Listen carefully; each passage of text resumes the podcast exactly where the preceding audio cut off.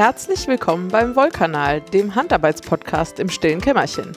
Wir sind Frieda und Laura und wir begrüßen euch ganz herzlich zur 49. Folge.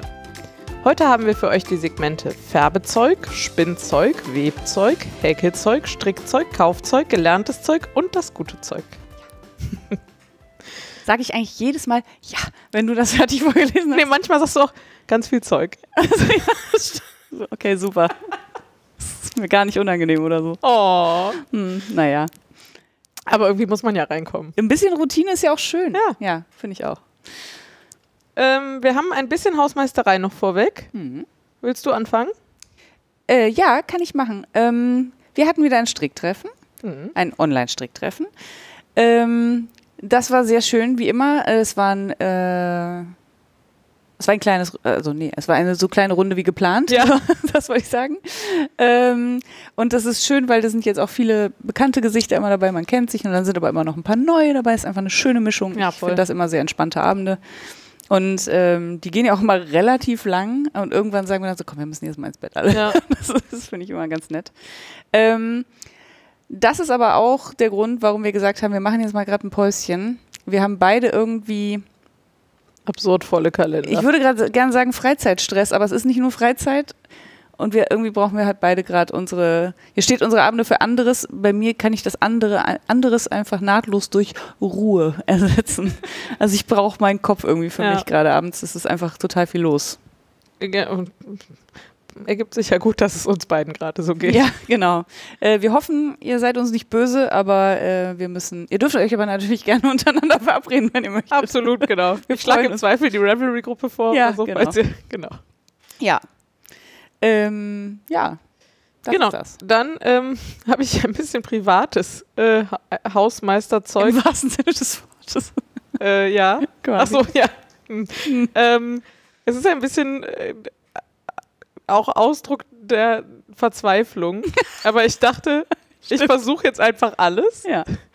Ähm, ich wohne ja im Moment in Düsseldorf, bei Frieda um die Ecke, würde aber gerne aus verschiedenen Gründen wieder nach Köln ziehen. Das habe ich irgendwie schon ewig vor, weiß aber auch, wie schlimm die Wohnungssuche in Köln ist und schieb's deswegen seit Jahren vor mir her. Jetzt versuche ich es nicht mehr vor mir herzuschieben und stecke aber mitten in drin in dieser unerträglich schrecklichen Wohnungssuche Mhm. und habe gedacht, ich könnte das ja einfach mal auf allen Kanälen raushauen, die ich so habe. Und da gehört der Wollkanal ja dazu.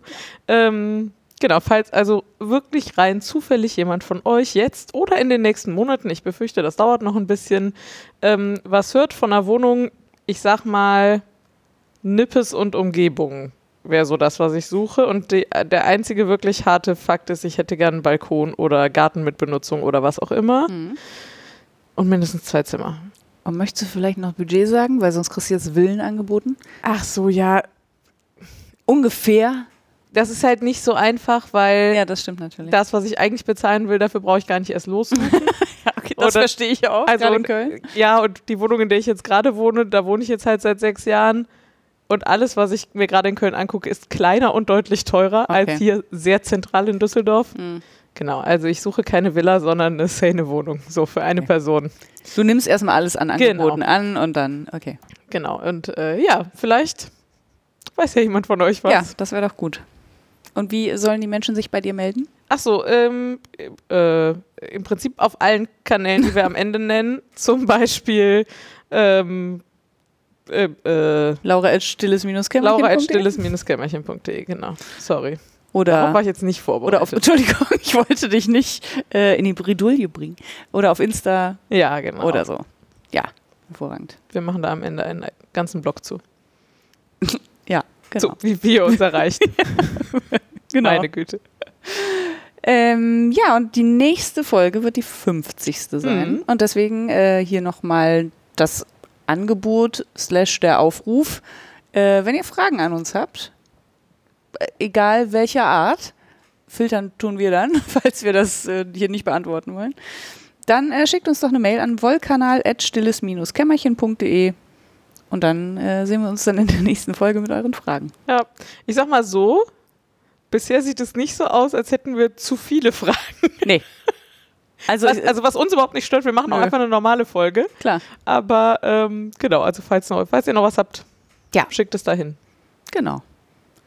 Ja, dann äh, kommen wir zu deinem Segment. Da habe ich nämlich nichts mit am Hut. Färbezeug. Färbezeug. Ich habe auch erst gedacht, ich habe nichts, weil das muss kurz nach der letzten Aufnahme schon passiert sein. Ähm, aber ich hatte ja beim letzten Mal erzählt, dass ich Rule gewebt habe, das Dreifachgarn aus dem von letztem Jahr quasi. Mhm. Ähm, einmal in Uni ungefärbt und dann ja in dieser Karnevalsfärbung mit den sechs bunten Farben. Mm. Und äh, genau, da habe ich zwei so Streifen draus gemacht und wollte noch einen dritten Streifen draus machen, damit ich mir da quasi eine Decke draus nähen kann.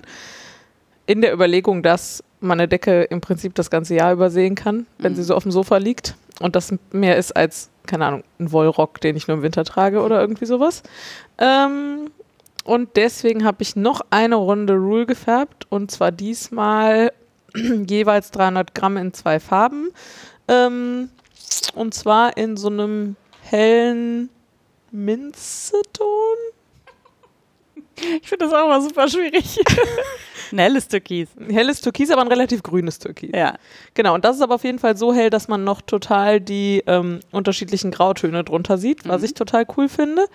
Und dazu ein sehr kräftiges Lila. Mhm. Relativ Also sehr dunkles Lila. Lila. genau. Schöner bisschen- Kontrast. Ich vermute, das war Absicht. Ja, genau. Kontrast. Ja. So ein bisschen Richtung Aubergine, hätte ich jetzt gesagt. Ein bisschen röter vielleicht als Aubergine.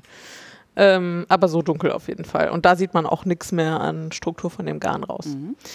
Äh, genau, wofür ich das, ähm, also ich würde sagen, alles weitere erzähle ich drei Segmente später. Aber das war auf jeden Fall sehr cool. Ich ärgere mich ehrlich gesagt ein bisschen, dass ich das mal spontan gefärbt habe, weil ich die Kombi so cool finde, dass ich sie gern einfach nachfärben Ja. würde. Äh, ich habe sehr schön, ja. ich hab nicht mitgeschrieben, also ich meine, ich werde das wohl reproduzieren können, aber es bedeutet dann Aufwand, wenn ich das tun möchte, statt wenn ich einfach aufgeschrieben hätte. Ja, aber es sind auch Reste reingegangen und wenn ich so Färbeflottenreste, dann, also das, den Aufwand betreibe ich nicht, die Ja. Flotten so gut zu dokumentieren, dass ich dann daraus auch noch Rezepte schreiben kann, sondern zwischendurch müssten halt mal die Reste aufgefärbt werden und ähm, genau. Ja. Das war jedenfalls sehr schön. Cool. Äh, ich würde gerne gerade noch ergänzen, weil ich gesagt habe, damit habe ich nichts am Hut. Ich aber neulich äh, auf dem ähm, Rule-Kanal bei Instagram gefragt habe, was Leute denn von so Pflanzenfärbungen halten Mhm. würden. Ähm, das gilt nach wie vor. Also ich bin da noch dran interessiert. Ich komme nur im Moment da überhaupt nicht zu. Deswegen ist das momentan, habe ich damit nichts Ah. am Hut. Ähm, ich äh, werde mich mit diesem Thema auf jeden Fall noch beschäftigen. Ich habe richtig Bock, Rule äh, zu färben mit Pflanzenfarben. Selber, Selber, genau. Das werden auch Kleinserien werden, ne, weil ich einfach nicht das, ich kaufe mir jetzt nicht Equipment für, weiß ich nicht, weil das ist halt nicht mein, also Färben ist nicht mein Hauptbusiness, aber ich hätte schon Bock, das mal zu machen. Ich glaube, Mhm. dass es auch total gut geht auf dieser Basis, äh, ba Base, wie sagt man das denn auf Deutsch? Base? Basis. Auf dieser Basis. Ähm, also nicht, dass jetzt Menschen enttäuscht sind oder so, nur noch, Ja, ja. noch nicht. Also ich sag mal, Aus wenn, genannten Gründen. wenn wenig Kapazität für Stricktreffen, für Ja. Online-Stricktreffen auf der eigenen Couch ist, ja, dann ist das mit dem kann man Färben. von da ungefähr hochrechnen. Äh, genau, weil das ja dann auch viel neu und reinarbeiten und so bedeuten würde und so. Genau so ist das nämlich. Aber gut. gesponnen hast du. Ich habe gesponnen, Wie als gäbe es keinen Morgen. Ja, als würde ich dafür bezahlt, was ich natürlich nicht werde. Falls mich jemand bezahlen möchte für Spinnen, meldet euch. Äh, Die Sendung der lustigen Gesuche heute. auf jeden Fall. Und jetzt habe ich auch noch einen Frosch im Hals. Entschuldigung. Ich habe ähm, beim letzten Mal hatte ich ja auch schon was gesponnen, äh, wo ich gesagt habe, ich nenne es Sonnenuntergang. So einen dick-dünn-Faden für äh, eine Bekannte, die mir mal ihre ganzen alten Merino-Vorräte überlassen hat, ähm, die sie zum Filzen gekauft hatte, die dann nicht benutzt hat und gesagt hat, vielleicht kannst du ja was draus spinnen. Ähm, und aus diesen Vorräten habe ich, da gab es ein, ein vorgemischtes Lila, ähm, was lustigerweise, wo keine einzige Faser lila ist, sondern die Fasern selbst sind alle blau und rot. Mhm. Ähm, das Ergebnis ist ein total schönes, tiefes, ein buntes Lila sozusagen. Ja, es ist traumhaft. Also die Farbmischung, ich liebe das, das ist ja dieser Tweet-Effekt. Also Ja. dieses, Das ist richtig schick. ja. Ähm, ich vermute, dass das dieses Standard lila Merino von World of Wool oder sowas ist, ähm, was nicht schlecht ist. Ne? Also da ist nichts, nichts Verwerfliches dran. Würde ich mir jetzt so nie kaufen. Deswegen war es ganz lustig, dass es noch jetzt in meinem Spinnstash sozusagen lag. ja aber ich habe es einfach so, ganz normal zweifädig versponnen und ähm, äh, ver, versponnen und zweifädig verzwirnt. Und es ist jetzt so eine, was ist das denn? Ein Sportweight oder so? Ja, Na, vielleicht auch ein Decay. irgendwas zwischen Sport und TK. Ja. Und ich finde halt so, also ich meine, man weiß ja schon auch, warum Merino so beliebt ist, ne? Also ich meine, die Farbe sieht toll Ja. aus, das hat einen tollen Glanz, das Ja. ist total, hat einen tollen Griff auch. Ja, so, schön ne? squishy. Genau. Ja. Ja. sehr schön. Ist ein sehr schöner Strang. Und das Beste ist, er wird Frieda hat alles mitgebracht übrigens, was sie gesponnen hat, damit ich ganz viel anfummeln kann. Genau. Das ist richtig gut. äh, damit ich das jetzt hier nicht alles nur erzählen muss und du mir beim Beschreiben helfen kannst in erster Linie. Total äh, uneigennützig habe ich das alles mitgebracht. Ähm, was wollte ich jetzt sagen? Achso, das Beste daran ist, dass das nicht in meinem äh, Stash versauern wird, weil ich ja meine ganzen gesponnenen Sachen nicht verstricke aus mir ehrlich gesagt unbekannten Gründen, äh, sondern ähm, das wird wahrscheinlich relativ zeitnah verarbeitet werden. Ja, das mega. ich total gut. Mhm. Und dann habe ich aus dem gleichen ähm, äh, äh, Faservorrat gab es so ein Stückchen Kammzug in Schwarz und ein Stückchen Kammzug in einem schmutzigen Blau, würde ich sagen. Ähm, dann habe ich Laura gefragt, sag mal, wie mische ich denn möglichst, äh, was habe ich gesagt, regelmäßig, aber nicht gleichmäßig oder so? Ja, irg- irgendwie so ein So eine. Anfrage, die ich nicht verstanden habe, auf jeden Fall. Also ich wollte, dass sich das Blau, also es war ungefähr halb so viel Blau wie Schwarz. Und ich wollte, dass sich das Blau ungefähr gleichmäßig über die ganze Länge des Garns verteilt, aber nicht unbedingt, dass es pro Zentimeter alles gleich aussieht. Mhm. Also das ist, es kann schon mal ein bisschen blauer und ein bisschen schwärzer sein. Ähm, und dann sagte Laura, ich, war- ich habe gesehen, das kann man gut mit Kämmen machen. Dann fiel mir ein, ach ja, ich habe ja, Ja. Wollkämme. Erstmal habe ich ja angefangen mit, ja, so viele Teile machen und so so, ja. und dann so nebeneinander. Nein, nein, das wäre mir wahrscheinlich nicht gleichmäßig. Hm, okay, Handkarten? Also worauf will sie hinaus? Ja, ich wusste selber nicht genau, worauf ich hinaus will. Äh, aber Kämme war dann tatsächlich eine sehr gute, ähm, sehr gute Empfehlung. Und jetzt ist da halt so ein eigentlich schwarzes Garn mit ähm, Blauschimmer würde Blauschimmer, ich das ja genau, rausgekommen, was ich auch sehr hübsch finde und das ich, werde ich auch abgeben. Mhm. Ähm, damit es, Das sind auch nur so 30 Gramm oder sowas. es ist super wenig, keine Ahnung. Ja, 30 Gramm würde ich sagen.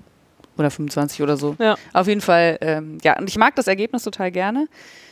Das kann man Ähm, mit einem Kammzug halt relativ gut machen, weil das Problem beim Kämmen ist ja, dass halt unterschiedlich lange Fasern im Zweifel so auf der Strecke bleiben. Mhm.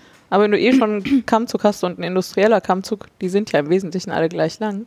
Ja, zumindest alle lang. Ja, ja, also genau. Und äh, insofern Ja, das ging das wahrscheinlich ganz gut, oder? Genau, ich habe dann so mit so einem, äh, ich habe jetzt nicht vom Kamm runtergesponnen, sondern mit so einem, ich würde, ich würde gern sagen, ich habe mit einem Diss einen Kammzug runtergezogen. Ja, ich habe mit einer Unterlegscheibe, das ist ein Diss. quasi ist ein Diss.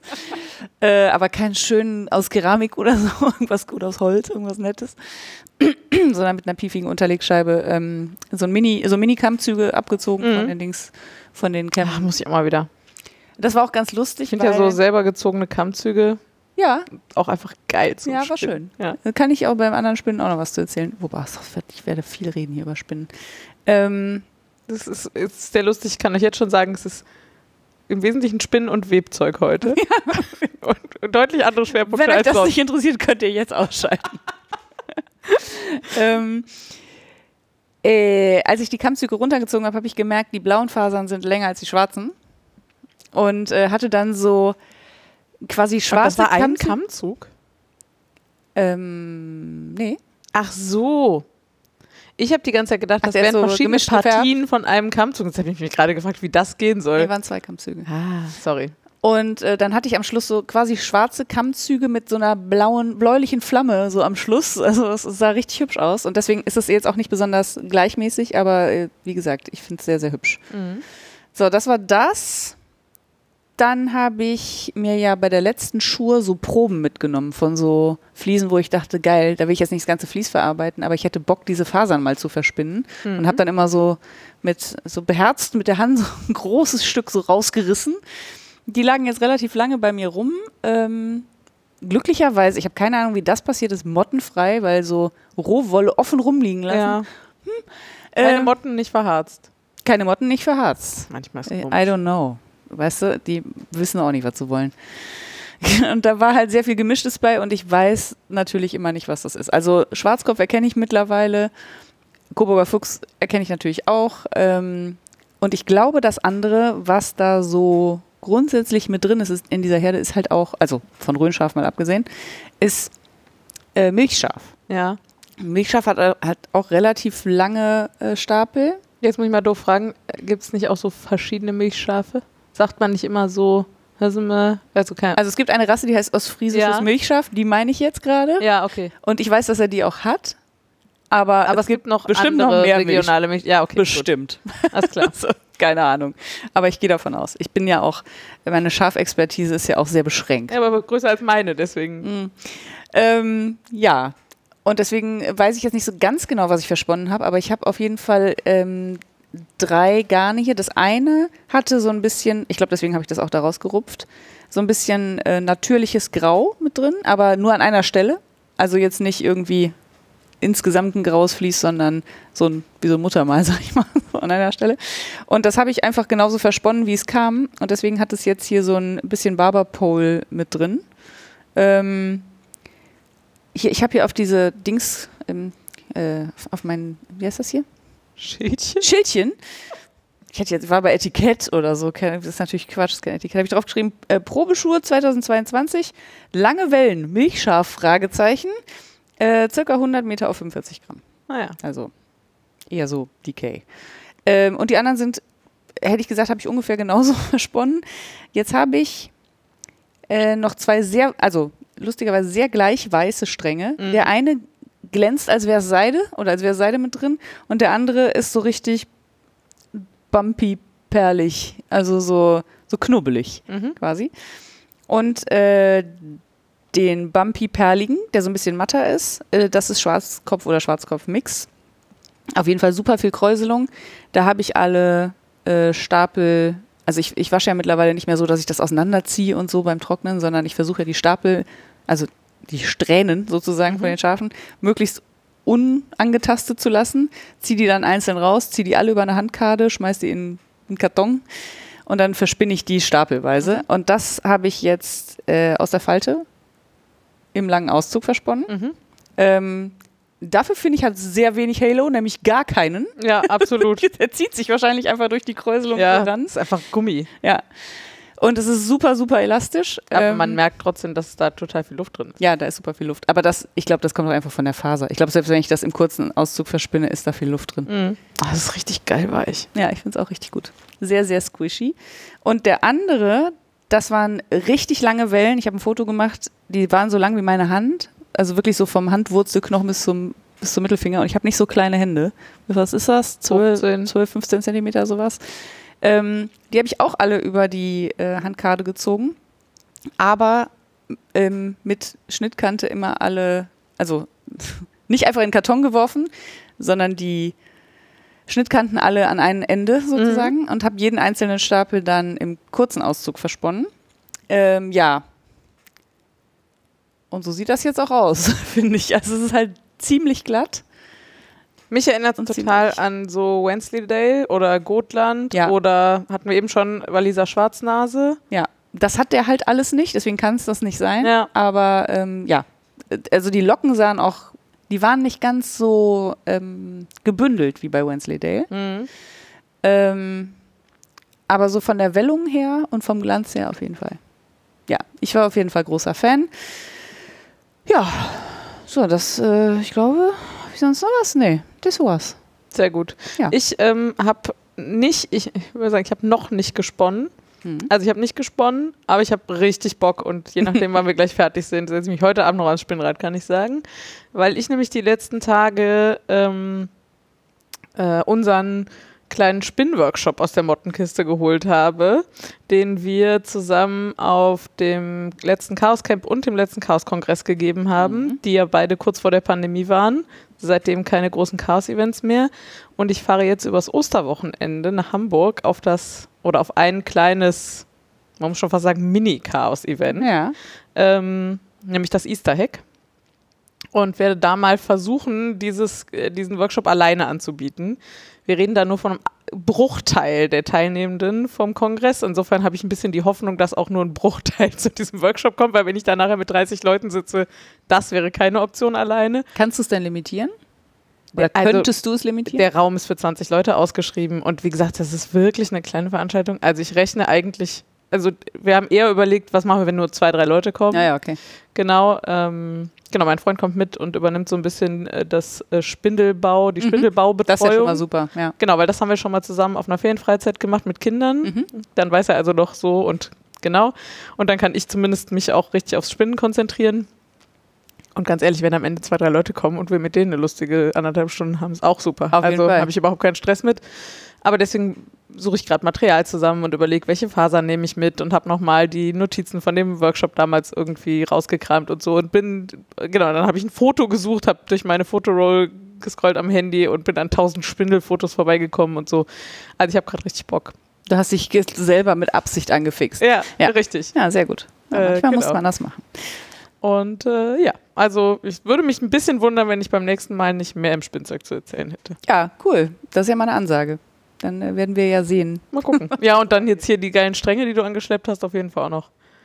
Die, die-? Ja, Also von denen du gerade berichtet Okay. hast. Ja, ich bin, ich muss auch sagen, ich habe jetzt wirklich lange nicht gesponnen und dachte so, na, kannst du das noch? Ja, Das ich kann ein das bisschen wie noch. Fahrradfahren Es, offensichtlich. äh, ich bin ziemlich stolz. Ich finde, die sehen alle ziemlich geil aus. ja. Die sehen auch zusammen übrigens gut aus. Ja. ne? Also die könnte, also die, diese bunteren, die würden schon auch, naja. Nee, die kommen weg, äh, damit da was mit passiert. So, Häkelzeug oder was? Mhm. Okay, Häkelzeug. Äh, ich habe gehäkelt und hier steht, und das ist kein Scherz, ein Kopfsalat und zwei Paprikas. Ja. Ich weiß nicht, ob Paprikas der korrekte Plural von Paprika ist. Vielleicht heißt es auch Papriken. Nein, Pap- Paprikas. Paprikas?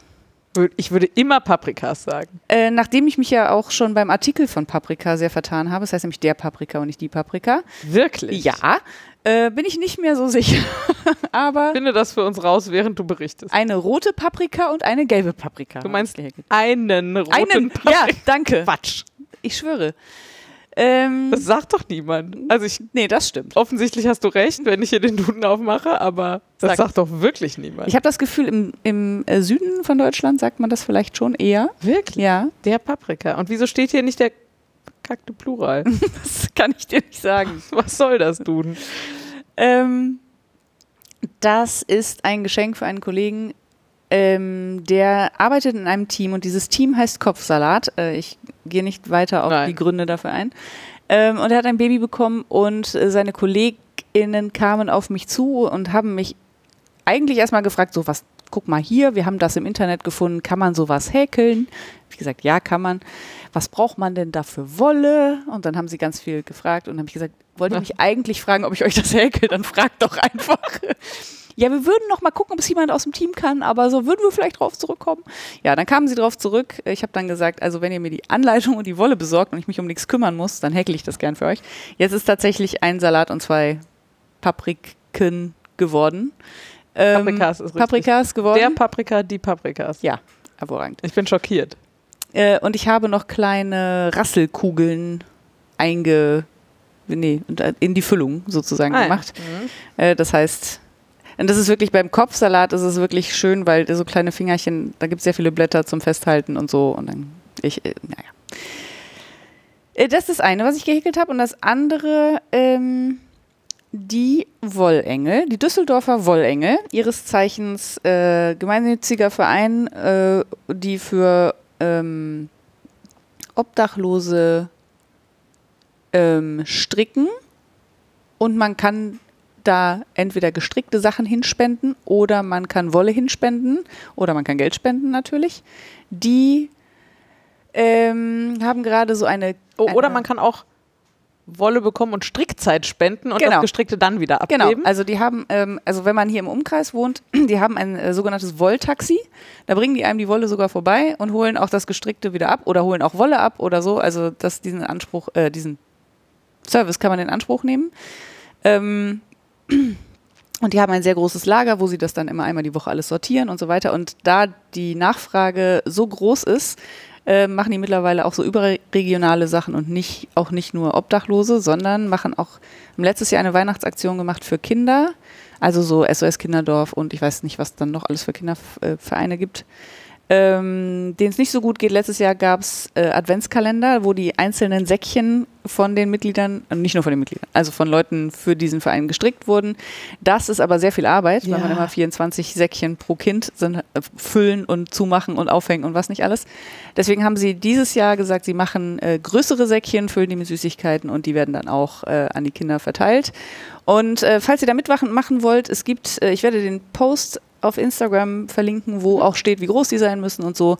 Am Ende sind es, ich, äh, aus dem Kopf, glaube ich, 23 mal 33 Zentimeter oder so. Das ist natürlich nur eine etwa Angabe, aber es sollte jetzt nicht unter 20 wahrscheinlich sein und nicht 50. ja, und nicht 50. Also genau, und ähm, da gibt es materialmäßig und farbenmäßig und Häkeln, Stricken, mustermäßig keine Einschränkungen, außer es sollte keine großen Löcher haben, weil dann fallen Sachen raus. Und man sollte vielleicht im Hinterkopf behalten, ist für Kinder, also vielleicht nicht schwarz oder so. Also oder sonst irgendwie so, Ja. ne? Ähm, aber selbst schwarz, also eine hat die jetzt zum Beispiel so einen kleinen Schneemann-Kopf gehäkelt und hat Ja. ihn da so drauf, dann geht auch schwarz. Ne? Also ihr, eurer Kreativität sind sozusagen keine Grenzen gesetzt. Und ich würde gern Werbung dafür machen, weil es ist ein perfektes Projekt, um einfach mal ein Häkelmuster auszuprobieren oder also was man immer schon mal machen wollte, wo man aber jetzt nicht direkt einen Pulli vielleicht Mhm. machen will. Äh, und es ist natürlich ein super geiler Stash-Buster.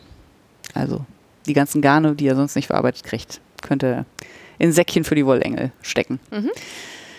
Ja, verlinke ich euch alles. Dann Webzeug. Ja. Ja.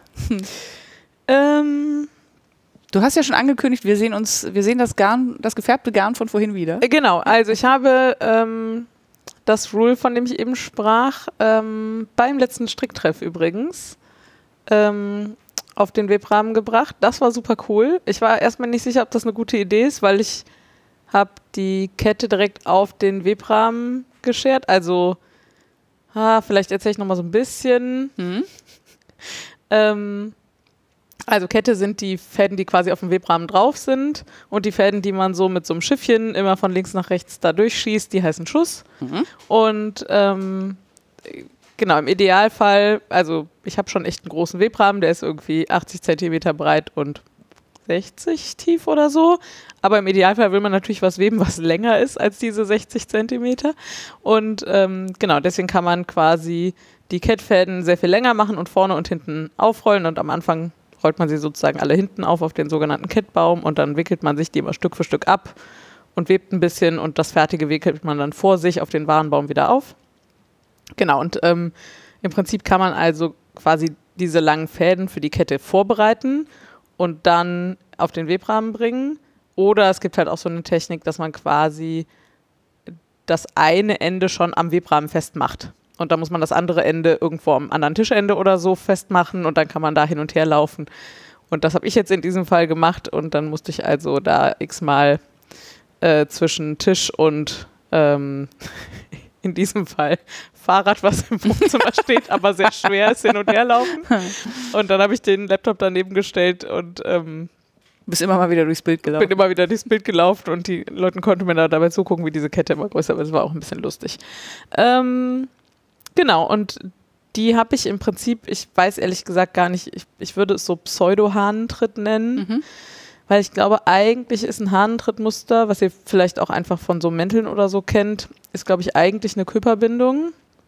Ähm, hm. Also dieses Standard karierte, was man Genau. so aus der Schule kennt, ist eine Leinwandbindung. Genau, richtig? wo man immer über einen drüber, unter einen drunter und Mhm. das in der nächsten Reihe genau abwechselnd. Das ist eine Leinwandbindung. Das ist eine von drei Grundbindungen. Mhm. Genau, und ähm, im Prinzip ist eine Küpperbindung komplizierter und elastischer. Vielleicht belassen wir es dabei Mhm. und nicht einfach nur drüber und drunter, sondern so über zwei und unter zwei und dann Mhm. versetzt und so. Ähm, und ich glaube, eigentlich ist ein Hahntrittmuster ein Köper und man kann aber mit ganz einfachen Mitteln, indem man einfach quasi zwei helle Fäden, zwei dunkle Fäden, zwei helle Fäden, zwei dunkle Fäden in die Kette macht und das gleiche auch im Schuss, Mhm. Ähm, dann im, ergibt sich im Prinzip auch genauso ein Muster. Automatisch sozusagen. So, ne? Also diese kleinen Quadrate mit den Füßchen an Ja. den vier Seiten. Ähm, genau, und das ähm, mache ich gerade. Und es gefällt mir ehrlich gesagt super gut. Ich weiß nicht, hast du es schon gesehen? Du hast ein Foto geschickt. Ja. Live habe ich es nicht gesehen. Es steht hinter dir, wenn du ähm, dich Nee. mit Headset umdrehen willst. Ah, ungünstig. Gucke ich mir gleich an. Genau. Und es ist halt dieses dunkle Lila und dieses helle, helle Türkis oder so. Die haben halt super viel Kontrast. Ähm, und das gefällt mir auf jeden Fall richtig gut. Da bin ich so, ich schätze, halb durch mit oder so mit dem Weben. Ähm, genau, da muss man ein bisschen gucken, weil das natürlich ein Muster ist, was davon lebt, dass quasi die Kettfäden und die Schussfäden gleichmäßig sind. Ähm, und ich hatte, glaube ich, beim letzten Mal schon erzählt, dass ich das erste Stück Rule, was ich gewebt habe, ungewaschen gewebt habe. Mhm. Aus verschiedenen Gründen, weil man es nach dem Weben eh nochmal wäscht und auch weil das, ähm, weil ich glaube, dass das das Garn ein bisschen schont. Ähm, dann ist es aber halt, also jetzt im Fall von Rule, viel fester und dadurch kann man die Schussfäden nicht so nah aneinander anschlagen. Mhm. Und dann hatte ich bei dem bunten, da war die Kette ungewaschen und der Schuss gewaschen. Da konnte man plötzlich die Schussfäden viel zu nah aneinander anschlagen. Mhm. Und jetzt ist ja beides gefärbt, also beides gewaschen. Und da musste ich dann wieder gucken. Also es hat sozusagen jedes, jede Bahn ist irgendwie doch ein bisschen anders Mhm. von dem, wie man, wie fest ich anschlagen musste und so. Ähm, aber das, das ging super fix. Also ich meine, man sieht halt, was man da macht. So, und dann guckt man, dass das halbwegs sinnvolle Quadrate sind und dann ist das rapzapp und ich ähm, genau für den Faden immer so an der Seite hoch. Aber du schmeißt das schon auch noch in die Waschmaschine? Ja, ja. Ja, okay. Genau. Äh, damit es auch so anfilzt und dichter Mhm. wird und so wie die beiden anderen. Genau, das ist der Plan. Ähm, ja, und lustigerweise habe ich das eigentlich, also ich habe eben gesagt, mein, mein Webrahmen so und so. Das ist aber gar nicht mein Webrahmen. Stimmt. Was da steht, ist nämlich Friedas Webrahmen, weil ich im Moment relativ viel Zeit in Köln verbringe bei meinem Freund aus verschiedenen Gründen und total genervt war vor einem Monat oder so, dass ich da nicht weben kann. Weil ich habe ja nur einen Webrahmen und ich kann diesen Webrahmen ja schlecht mitnehmen. Also mein Mhm. Strickzeug schleppe ich natürlich immer mit hin und her, aber so ein Webrahmen, hm. Dann habe ich ein bisschen rumgejammert und war schon so drauf und dran, ha, vielleicht gucke ich mal auf Ebay, ob ich mir noch einen Gebrauchten kaufe. Und dann habe ich gedacht, das ist irgendwie auch bekloppt, weil wahrscheinlich will ich eigentlich eher mal irgendwann nach einem Tischwebstuhl gucken oder so. Das ist mir aber gerade eigentlich zu teuer. Und dann meinte Frieda, ihrer steht gerade eh ungenutzt rum. Den könnte ich mir ausleihen und Frieda quasi baugleichen, nur die neuere Generation. Ähm, ja, und dann habe ich das gemacht und dann habe ich mir Friedas Webrahmen abgeholt und habe das Rule da drauf gepackt. Und dann habe ich meinen Webrahmen in einer sehr lustigen Aktion nach Köln geschafft mit der Bahn. Mit einer nicht nur lustigen Aktion, sondern auch einer sehr lustigen Konstruktion. Also ja, das Problem war, dass es halt regnete an dem Tag. Mhm. Also habe ich den in einen großen schwarzen Müllsack eingeschlagen, also reingetan und dann umgeschlagen.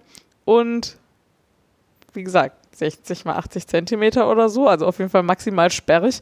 Und dann habe ich da halt zwei Spanngurte oben dran gemacht und dann konnte ich mir den so wie so eine Umhängetasche über die Schulter hängen. Das hat fantastisch gut funktioniert. Und der Ja. ist halt auch nicht schwer oder so. Mhm. Ähm, ja, ich will auch nicht wissen, was die Leute gedacht haben. Genau, und dann hatte ich also auch einen Webrahmen in Köln. Und dann konnte ich da endlich was tun, was ich seit Jahren vor. Seit ich einen Webrahmen habe, hatte ich das vor und habe immer gedacht, so, boah, ich weiß nicht wie und tausend Sachen, die ich noch so. Ich will schon immer gerne Küchenhandtücher weben. Mhm. Aber ich wusste immer nicht wie. Also ich habe zwischendurch schon mal irgendein kleines Projekt aus Baumwolle gemacht und das ist einfach eine völlig andere Welt. Mhm. Also Wolle verzeiht einfach so viel besser so ein bisschen unterschiedliche Spannung. Also der Hauptunterschied ist Wolle ist elastisch, Baumwolle nicht. Ja. So. Ähm, und Wolle ist halt so, ja, wenn du da mal dran zuppelst, dann gleicht sich das wieder aus und so. Und insgesamt kannst du Wollschussfäden halt auch viel dichter aneinander anschlagen, weil die ja alle so ein bisschen elastisch sind. Das macht alles so einander ein bisschen Platz und so. Und das Projekt, was ich irgendwann schon mal aus Baumwolle gemacht hatte, war so, boah, ich musste total fest anschlagen. Ich hatte so lose Fäden nachher, weil da irgendwo keine Spannung mehr drauf war. Und dann war es nach dem Waschen eigentlich alles viel zu lose. Mhm. Und deswegen habe ich das jetzt jahrelang vor mir hergeschoben, weil ich nicht wusste, was für ein Material und kann man das überhaupt sinnvoll machen auf dem Webrahmen oder braucht man nicht eigentlich einen Webstuhl, wo man halt die Kettfäden viel näher aneinander kriegt Mhm. im Zweifel und so weiter und so fort.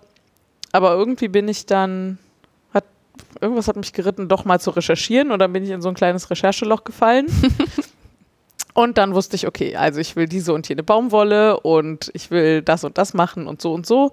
Und habe dann ähm, mir am Ende sogenannte 8-2er Baumwolle bestellt, ähm, was im Prinzip eine Dickenangabe ist. Mhm. Und dann habe ich, genau, ich, es war klar, es gibt im Prinzip zwei Möglichkeiten. Entweder ich nehme einen 50-10er Kamm, also ein 50 Fäden auf 10 cm. Genau, also Kamm ist quasi das, was bei, bei einem Webrahmen sozusagen angibt, wie dicht die Kettfäden sind. Mhm. Genau, und 50 Zehner heißt also 50 Fäden auf 10 Zentimeter und mache das direkt damit. Oder ähm, ich nehme einen 60, nee, umgekehrt. Ich nehme einen 60 Zehner Kamm und mache einen Faden, also ganz normal. Oder ich nehme einen 50 Zehner Kamm und ähm, mache es doppelt und nehme quasi die Kette mit doppelten Fäden. Mhm. Und genau, und ich hatte so verschiedene YouTuberinnen gefunden, die das relativ einstimmig genau so erklärt haben. Habe ich gedacht, okay, da scheint irgendwie was dran zu sein. Und dann habe ich tatsächlich Pröbchen gewebt. Das habe ich noch nie gemacht. Und ich finde gerade beim Weben, wo der, Vor der, der Vorbereitungsaufwand ja sehr hoch ist, Mhm. fand ich das schon echt, äh, war ich ein bisschen stolz auf mich. Und habe halt genau das gemacht, habe irgendwie eine Probe so mit doppeltem Kettfaden, aber trotzdem einfachem Schussfaden, Mhm. im 50-10er Kamm und eine Probe mit einzelnem äh, Kettfaden und einzelnem Schussfaden auf dem 60-10er Kamm gemacht. Und tatsächlich ist das, gefällt mir das 50-10er mit doppeltem Kettfaden besser, weil es dichter ist. Mhm. Das andere geht, glaube ich, auch, ist aber schon ein bisschen dünn, so ein bisschen sehr leicht, der Mhm. Stoff. Auch ein cooler Stoff. Mm, aber das andere gefiel mir irgendwie besser so als Handtuch. Mhm. Und ja, das habe ich genau so. Und dann habe ich also entschieden, okay, ich will irgendwie zwei Handtücher mal anfangen. Also man kann natürlich für jedes Handtuch den Webrahmen neu vorbereiten. Mhm. Aber ich finde gerade, also so eine Kette auf den Webrahmen zu bringen, ist halt ungefähr die Hälfte der Arbeit. Ja, auf jeden Fall. Und quasi eine doppelt so lange Kette auf den Webrahmen zu bringen, ist kaum mehr Arbeit. Mhm. Und dafür kann man dann zwei Handtücher Mhm. sehen. Und man kann natürlich auch das Ganze mit sechs oder sieben Handtüchern machen, aber dafür war ich mir jetzt dann doch noch nicht sicher genug, dass es mir auch gut gelingt. Und habe Mhm. gedacht, okay, zwei Handtücher ist irgendwie ein ganz guter Kompromiss. Und dann habe ich mir, erzähle ich gleich auch noch was zu, quasi ein Muster ausgedacht, wie ich das machen will. Und ähm, genau, dann habe ich sowas wie 600 Kettfäden auf diesem Webrahmen gemacht. Also dieses, wo ich gerade von gesprochen habe, das Rule-Projekt. Wie lange hat das mit der Kette gedauert? Anderthalb Stunden Maximum. Ja, höchstens. Also mit allem. Da war ich, da war die schon auf dem Webrahmen drauf. Ja. Genau, und an dieser, ähm, an dieser Küchenhandtücherkette habe ich einfach Ein Tag. zweimal mehr als einen halben Tag, glaube ich. Also, ich glaube so, ja, weiß ich nicht, acht Stunden oder so netto, bestimmt, äh, dran gesessen. Und auch wirklich sehr, also auf einer doofen Arbeitshöhe. Und dann hatte ich immer, das ist so eine asymmetrische Bewegung auch. Man läuft halt immer irgendwie so hin und her und dann macht man immer so mit der, also Ja. mit der rechten und linken Körperhälfte sehr unterschiedliche Dinge. Ich war am Ende so total schief und hatte Oh. total Rückenschmerzen und so. Das war einfach auch nicht so schlau.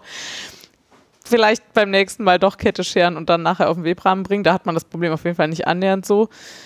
Ähm, aber da genau, da erzähle ich gleich auch noch was zu. Ich habe es so ein bisschen verteilt, weil ich dachte so, alles auf einmal erzählen ist auch ein bisschen bekloppt. Ähm, ja, aber ich bin gerade guter Dinge. Das Weben gelingt ganz gut eigentlich. Mhm. Ähm, genau, ich habe da auch noch mal so Tipps und Tricks mit, wie kriegt man irgendwie das, also wie, wie verhindert man, dass man halt so lose Kettfäden hat und was macht man, wenn man doch welche hat und so. Und das habe ich mir alles recht gewissenhaft vorher angeguckt und ähm, ja, es dauert halt jetzt 100 Jahre länger. Also gerade dieser Vergleich Rule dreifach und dann dieses dünne Baumwollgarn ist wirklich Das krass. ist echt hart, ja. Aber es macht beides Spaß. Ja, und das ist natürlich schöner, Kon also schöne Abwechslung einfach, ne? Ja, genau. Ich mag das ja manchmal, wenn man einfach so was Filigranes auch zum Stricken und was Ja. Grobes zum Stricken hat, dann ist ja alle, alle Bedürfnisse bedient. Genau, und das ist sicherlich also ne, eine ganz andere, also viel schwieriger gleichmäßig anzuschlagen, finde ich zum Beispiel und so. Und deswegen, also ich habe jetzt so ein Karo-Muster gemacht und das ist jetzt halt nicht super gleichmäßig, ja, aber ist halt auch egal. Absolut. Genau. Die hängen ja meistens sowieso so irgendwo an so einem Aufhänger an. Ja, ne? genau. Äh, das ist aber nicht alles, was du gewebt hast. Nicht? Du hast was für uns gewebt. Oh, das habe ich aber wirklich komplett vergessen. Ja. Das kannst du jetzt aber erzählen. Ich habe so viel geredet. Okay, dann sage ich nur, was du gewebt hast. Ja. Weil wie du es gemacht hast, müsstest du. ja, genauso wie, wie Rule auch. Rule-Decken. Also, ähm, Das habe ich wirklich komplett vergessen. mein Freund hat sich äh, einen, einen Bürostuhl gekauft, den er total schön fand, äh, von, ich glaube, der ist von Flöt Otto, so ein alter. Mhm. mit Rollen unten drunter und der hat eine so eine ebenholzfarbene Sitzfläche ähm, und da drauf ein, äh, ist eine Polsterung, die ist orange. Und die war sehr dreckig und sehr hässlich. Mhm. So, deswegen hat er die abgemacht. Nee, also erstmal habe ich gefragt, sag mal Laura, könntest du uns vielleicht ein Stück weben? Äh, was habe ich gesagt, 50 mal 50 oder so? Ja. Ja, und ähm, das ist total super. Ähm, das sieht nämlich eigentlich genauso aus wie dieses Gewebe von diesem orangenen Stoff, ist nur ein bisschen ähm, gröber natürlich. Also, nee, also doch gröber, größer sozusagen. Das Karo ist größer, ähm, sieht aber zu diesem dunklen Holz total geil Mhm. aus. Wir haben nur ein Problem. Also wir hatten Tackerpistole und so, wir hatten alles, um das zu beziehen. Das Problem ist, die, das Holz, auf dem diese Polsterung drauf ist, ist super dünn und Mhm. unsere Tackernadeln sind alle zu lang. Jetzt Ja. müssen wir erstmal kürzere Tackernadeln besorgen, damit man nicht mit dem Po auf diesen Tackernadeln sitzt. Ah, ja. Das ist ja dann doof. Ja, also wir hatten da irgendwie keine gute Lösung für. Und Kleben geht, glaube ich, auch nicht und so. Aber wir haben schon mal so draufgehalten und so. Das sieht richtig geil aus. Also danke nochmal an dieser Stelle. Sehr schön. Das ging auch super schnell. Das war so, das könnte ich bestimmt irgendwann in den nächsten zwei Wochen machen und dann war es, glaube ich, nach drei Tagen fertig. Ja, genau, weil ich da zufällig irgendwie Nachmittag Zeit hatte. Ja. Und äh, länger hat es dann auch nicht gedauert. Ja, also mega geil. das hat auch einfach. das Sven war auch cool. richtig begeistert. Er war auch so, oh, das sieht aber auch schön aus. Und gesagt, ja, ich weiß. Also an dieser Stelle nochmal Werbung für gewebtes Rule aus der Waschmaschine. Ja, Ja. wirklich gut. Sehr gut. So, jetzt aber. Ja, Strickzeug oder was? Mhm. Ich kann anfangen. Mhm. Ich habe- ich hab quasi nichts. Ich habe ausschließlich am A Girl's Best Friend gestrickt. Wahnsinn. Was selten, also weiß nicht, ob das schon mal vorkam, seit wir den Vollkanal machen, dass ich stricke, aber nur an einem Projekt. Mhm. Und aber auch nur so in der Bahn, im Café, Mhm. Wenn ich mich abends mit einer Freundin treffe, weil zu Hause habe ich eigentlich, wenn ich gehandarbeitet habe, immer gewebt. Mhm. So wie ich immer gesponnen habe. Und der ist jetzt aber auch fast fertig. Der hat am Ende so eine ganz breite Rippenkante. Da bin ich so halb durch, würde ich sagen. Mhm. Ja, Und bist du zufrieden? ist immer noch super schön. Die Wolle gefällt mir immer noch. Immer noch super Na dann. Projekt. Das ist doch super. Genau, der hat ähm, planmäßig eigentlich kurz vor dieser Abschlusskante noch so eine Noppenreihe, Mhm. die auch relativ markant ja. ist. ähm, genau, und ich habe ihn aber nicht wie in der, wie im Original aus Unigarnen gestrickt, Mhm. sondern ich habe ja zwei Unigarne und ein Multi. Mhm. Und ich hätte die Noppen sinnvollerweise mit diesem Multi stricken müssen. Mhm. Und dann habe ich das angefangen und war erstmal, also ich war total abgefuckt vom Noppenstricken. Ja, wie Noppenstricken jedes ich auch Mal, wenn ich das mache. Richtig blöd. Ähm, und es ist halt kurz vor Ende, das heißt, da sind die Reihen schon lang. Das wären sehr viele Noppen geworden, aber okay. Aber es sah noch dazu auch einfach wirklich nicht gut aus, weil Ja, das man- einfach es ist auch viel zu unruhig und dann, äh, also genau, es ist auch nicht so, dass eine Noppe dann eine Farbe hat, sondern irgendwie so drei und dann der Hintergrund, also es war irgendwie, es sah auch nicht aus. Dann habe ich es einfach weggelassen und bin total zufrieden. Und es ist nichts passiert. ist nichts passiert. Wahnsinn. Bisher, bisher ist nichts passiert. Ja, das ist doch gut. Ich habe irgendwo mal, das müsste ich aber nochmal raus, also was nochmal raussuchen, als könnte ich das nochmal raussuchen. Nee, tut mir leid, ich kann das nicht nochmal raussuchen, aber ich habe irgendwo mal gesehen, wie man Noppen in Strickprojekten häkelt. Da muss man sich mit dem, mit diesem Hin und Her. Ich finde es nämlich auch mega nervig, Noppen zu Ja, ich habe mal wieder gedacht, das wäre echt ein Anwendungsfall für ohne Wenden in die andere Richtung stricken können. Auf jeden Fall auch. Aber auch das ist nervig. Das ist auch nervig und ich ist jetzt auch nicht so, als bräuchte ich so wahnsinnig viele gestrickte Noppen in meinem Leben. Hm. Ja. Und Das ist lustig, weil ich einen Pulli anhabe, der sehr viele Noppen hat. ja, also er hat halt in der Passe. Also ich kann dir sagen, es fühlt sich an wie sehr viele Noppen, Ja, wenn ja, du ja, strickst. das glaube ich, aber es ist jetzt nicht so, als wäre der Pulli voller Noppen, sondern es ist Ach so. halt in der Rundpasse ein Ja, ja. Das stimmt. Es war bestimmt trotzdem viel Arbeit. Das Mega nervig. ja.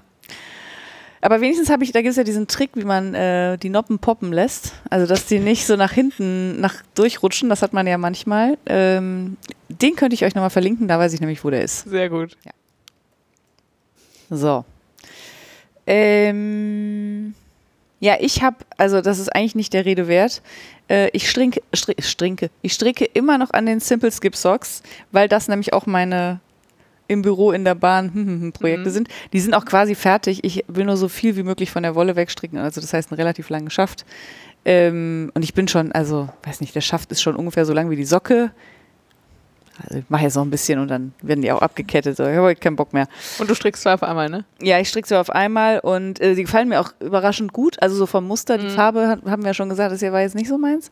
Aber ähm, ansonsten sind das schon schöne Socken und die passen wirklich sehr, sehr gut. Das waren ja die ersten mit der Fischlips Kissil äh, so. Ähm, und dann habe ich äh, noch ein paar Socken gestrickt gehabt. Ich habe auch schon erzählt, dass die fertig sind. Ja. Ja. äh, die ähm, für unsere Cat-Sitterin Ja. eigentlich, aus einfach doppeltem Sockengarn und die waren auch sehr hübsch. Und als ich das letzte Mal erzählt habe, dass sie fertig sind, da waren sie gerade, trockneten sie gerade auf Sockenspannern. Ja. Und dann habe ich versucht, sie anzuziehen. Leider nein, leider gar nicht. Äh, Oh. Einfach nicht über die Ferse bekommen. Also die, das, die Öffnung am Schaft oben ist einfach zu fest und zu klein. Äh, nur, der, nur die Abkettkante oder? Nee, also die, ich habe extra so abgekettet, dass die, ähm, also dass der Stretch von der, vom Schaft gleich ist wie der Stretch Ja. von der Abkettkante. Nee, habe ich einfach nicht über meine dicken Füße gekriegt und habe ich gedacht, bevor ich, also unsere Catsetterin ist deutlich zierlicher als ich, aber nicht viel kleiner und hat auch ungefähr so gleich große Füße. Mhm. Habe ich gedacht, nee, bevor das schief geht, schicke ich die einfach meiner Nichte. Die hat sich sehr gefreut. Die ist nämlich sehr zierlich und hat, glaube ich, Schuhgröße 39. Aber Und ihr passt da passen sie auch? Ihr passen sie auch. Ich habe schon ein Foto bekommen. Sehr Also gut. sie hat sie offensichtlich anbekommen. Ja, und die freut sich immer über selbst gestrickte Socken. Deswegen habe ich die einfach zweckentfremdet und äh, ja, meine Nichte glücklich gemacht. Das ist ja auch schön. Ja, das war, das war alles aus der Strickwelt bei mir. Ja, witzig. Ja, oder? Das ist bestimmt nicht ever ganz. Ich habe diesen Kaul für ähm, hier vom Hauptstadt äh, Hauptstadt Merlewolle. Schaftest, ja genau, Merlewolle noch fertig gestrickt und verschickt, aber das war wirklich also nach der letzten Folge nicht mehr viel. Mhm. Ähm, mit so Schäfchen drauf und so und äh, die Dagmar hat sich auch sehr gefreut. Ja, aber das eigentlich gilt das nicht. Das war quasi schon fertig in der letzten Folge. Kaufzeug hätten wir noch. Ja, Mhm. du oder ich? Ach, mach du. Ich habe gerade schon gesagt, dass ich Baumwolle gekauft habe. Und zwar habe ich mich jetzt am Ende nach YouTube-Empfehlungen entschieden für eine Marke namens Maurice Bassar. Mhm. Aus Kanada kommen die. Mhm. Und habe von denen 8-2er, das ist mega lustig, weil die halt alles auf Englisch und Französisch haben Mhm. und selber aber auch total inkonsistent. Mhm. Also 8-2er Cotton, also Mhm. Baumwolle, oder Coton, Ah, ja. so. Und dann haben sie dieses Garn, was zu 60% aus Baumwolle besteht, glaube ich. Also es ist 60-40. Ich glaube 60 Baumwolle, 40 Leinen Mhm. oder umgekehrt.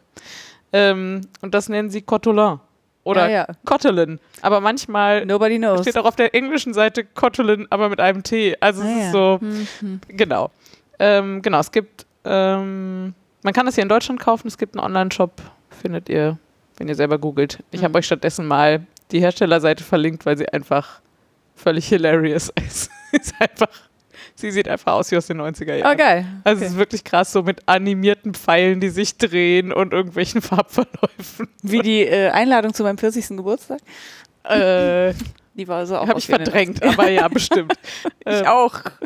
Genau, ähm, genau, aber dann findet ihr da auf jeden Fall, wie das Zeug alles heißt. Und äh, genau, ich hatte von einer kanadischen YouTuberin, die, die schwärmt immer von dem Zeug und habe ich gedacht, na, das kriegst du hier bestimmt nicht, aber doch gibt's hier und ähm, ich bin ehrlich gesagt total Fan. Also bisher finde ich es von der Qualität her auch total super. Und es gibt's in, also die Baumwolle gibt es in super, super vielen Farben und das ähm, Baumwoll-Leinenzeug auch so in 40 Farben oder sowas.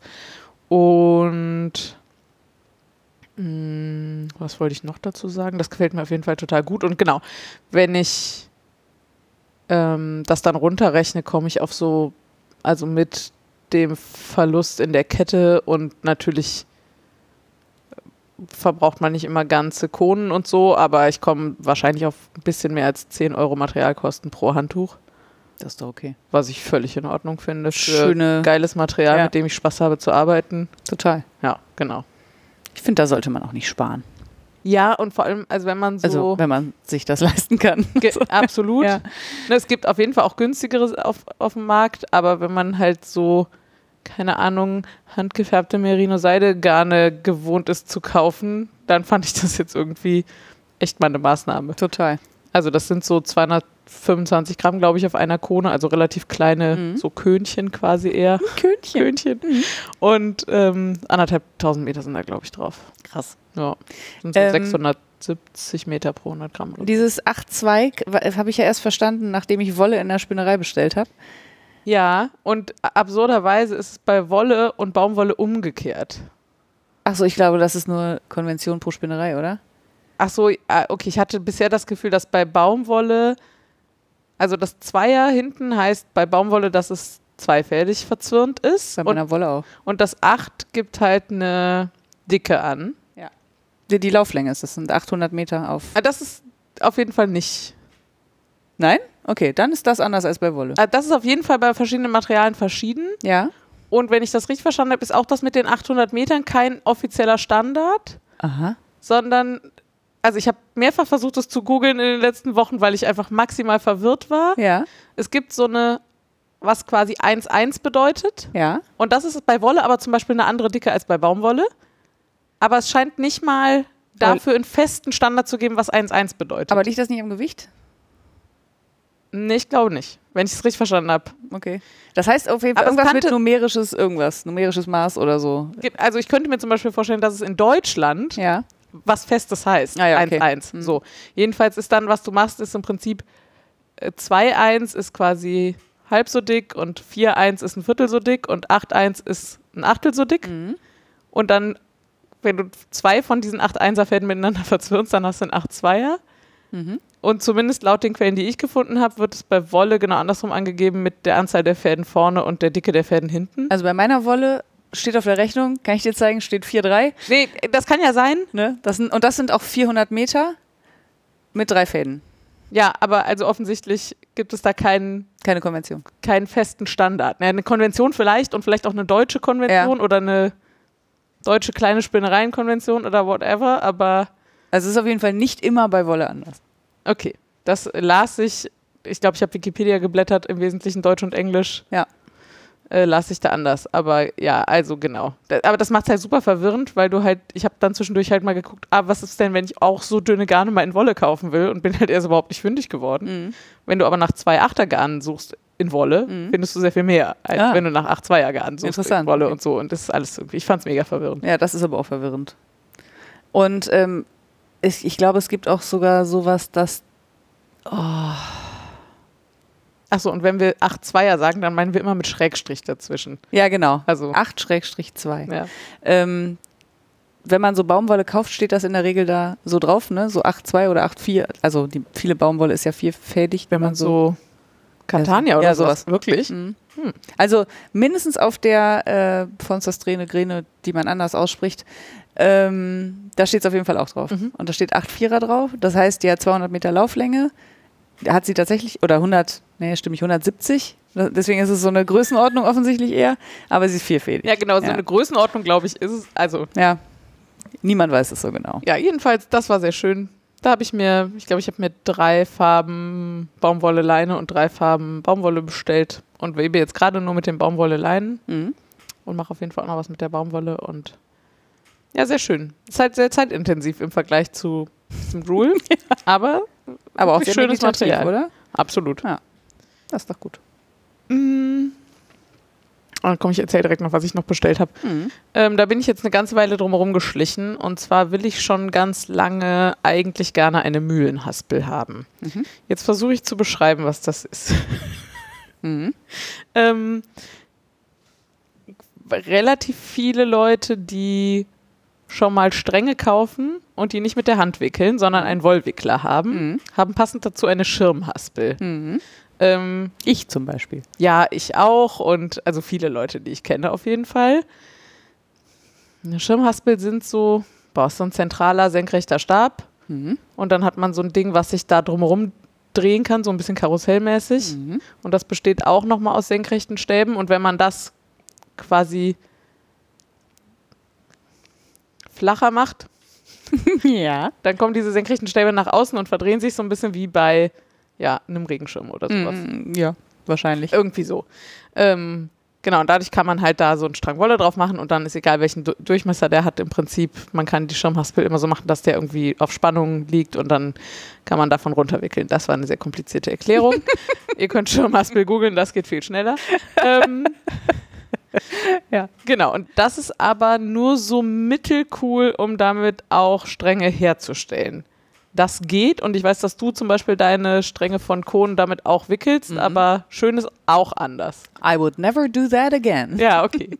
Also, ne, man kann die, also ich mache das schon mal, wenn ich die dann so an eine Stuhllehne oben dran mache, dann ist sie zumindest schon mal waagerecht. Mhm. Und dann kann man, aber da einen stabilen Durchmesser hinzukriegen und einen ordentlichen Strang damit zu wickeln, ist mindestens nervig und, und schwierig. Ich habe da immer so eine, quasi einen also ein Baumwoll nicht stretchiges Maß Ja, drum gelegt und dann auf Spannung gezogen. Ne? Dann sind die ungefähr gleich groß. ja genau. Also für meine Zwecke gut genug, aber, ähm, genau, und ansonsten aber trotzdem nervig, weil es nicht es dafür ja- gedacht ist. Genau, wann muss ich überhaupt Stränge wickeln? Naja, zum Beispiel mache ich das, wenn ich was ribbel Mhm. und es nicht direkt wieder verstricken will, weil es so gekrüs- gekrüsselt ist Mhm. und ich es waschen will. Mhm. Dann mache ich einen Strang draus.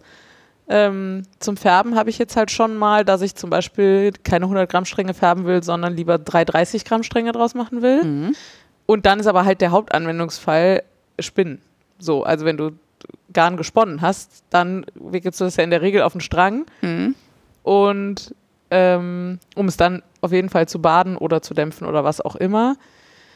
Und das mache ich normalerweise mit einer Kreuzhaspel Mhm. oder Niddy Noddy. Und so eine habe ich auch und mit der bin ich auch sehr zufrieden und das kann ich auch und so, aber das geht halt voll auf die Arme, wenn man das. Also Ja, das dauert manchmal auch einfach wirklich lange. ja, also ne, bei einem Garn, wo ich irgendwie Richtig viele Stunden Garn. reingestockt habe, ist es okay, wenn ich dann auch mal, weiß ich nicht, eine halbe Stunde mit der Niddy-Noddy da, Niddy-Noddy da stehe und äh, wickel. Aber jetzt zum Beispiel zum Färben, also so Sockenwollstränge, so Ja. 30 Gramm Stränge zu produzieren mit einer Kreuzhaspel, da kann ich mir aber Schöneres vorstellen. Ja, bei mir auch sagen. von der Krone runterwickeln war jetzt auch nicht so Ja. geil. Und das Lustige ist, ich musste es ja auch noch, ich musste die Krone auf eine Waage stellen. weil ich ja immer noch. Ja, das habe ich ja hier neulich auch gemacht, als ich die kleinen Stränge produziert habe. Genau. Und deswegen wollte ich eine Mühlenhaspel haben. Jetzt darfst du erklären, wie ist eine. Hm, was? Sie steht hier. Ja, also, ich würde sagen, also sie hat einen Standfuß und dann hat sie ein Kreuz, also äh, zwei, naja, also sieht aus wie, Ein Kreuz. wie ein Kreuz. Und das Und ist so senkrecht montiert, ne? Genau, senkrecht montiert, also wie so ein, ich sag jetzt mal Kreuz in der Kirche, nur gleichmäßig. Äh, und ist auch senkrecht montiert, sehr schön. Und dann hat es so äh, vier rauspoppende mh, zylindrische Holzpflöcke. Holzpflöcke. Genau, und einen Griff. Ja, es sieht Und im dann- Prinzip aus wie eine Windmühle. Genau. Und in der Mitte ist es fest und man kann es drehen und wenn man es dann dreht, dann wickelt es sich auf diese Holzpflöcke auf. Genau. Und das ist halt, das hat halt einen festen Umfang und Was mich ein bisschen irritiert, ist, dass der Griff so weit innen ist. Ich hätte gedacht, er ist weiter außen, weil mehr Hebel, aber ach so ja, aber ich weiß nicht mal, ob ich in dem Setup, wo sie da gerade steht, was gemacht habe. Die sind halt alle beweglich. Ach so, der Griff auch? Ja. Ah ja, okay. Es ist alles abschraubbar. Ah ja. Genau. Ähm, ja, jedenfalls so eine will ich schon länger haben und es gibt auch von den namhaften Herstellern, ich glaube, es gibt sowohl von Ashford als auch von Duett eine für sündhaft viel Geld und oder vom Schönwolf gibt es, glaube ich, eine, die sah mir aber zu fiddelig aus und so. Also irgendwie hatte ich die ganze Zeit das Gefühl so, hm, und irgendwie kannte ich auch keinen, der eine hat und so. Und dann ist mir irgendwie vor einem halben Jahr oder so So ein bisschen wie meine Spinnradsuche damals. Wahrscheinlich, ja, genau. Vor einem halben Jahr in einem Video von der Shanti Hm. Aufgefallen, dass sie eine hat und die sah irgendwie sehr zuverlässig und robust und so aus. Und dann hat da Gott sei Dank auch noch jemand drunter gefragt, wo ist denn die Mühlenhaspel her? Und ich musste nicht mal selber fragen. Hm. Genau, und dann hat sie einen Instagram-Account verlinkt von jemandem, der heißt Thomas Vogt. Der macht, glaube ich, nebenberuflich, aber dann mindestens semi-professionell, vielleicht auch hauptberuflich, das weiß ich ehrlich gesagt nicht so genau, Holzarbeiten.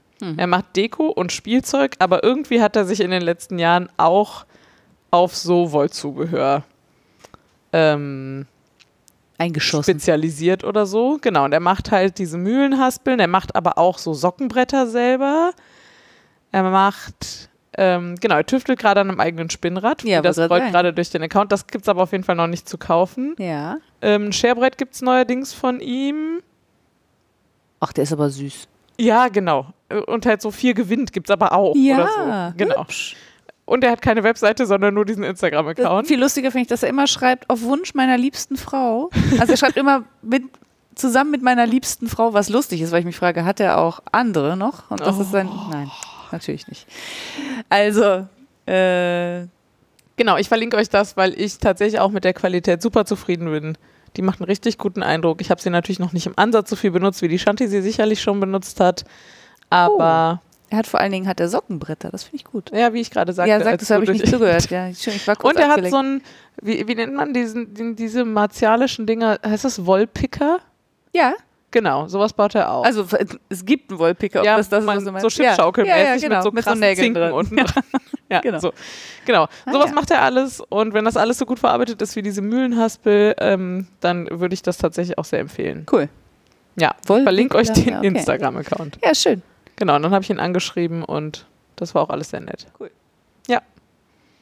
Ja, ich ähm, habe auch ein bisschen geshoppt. Es, ein bisschen wie die Jungfrau zum Kinde, muss ich sagen.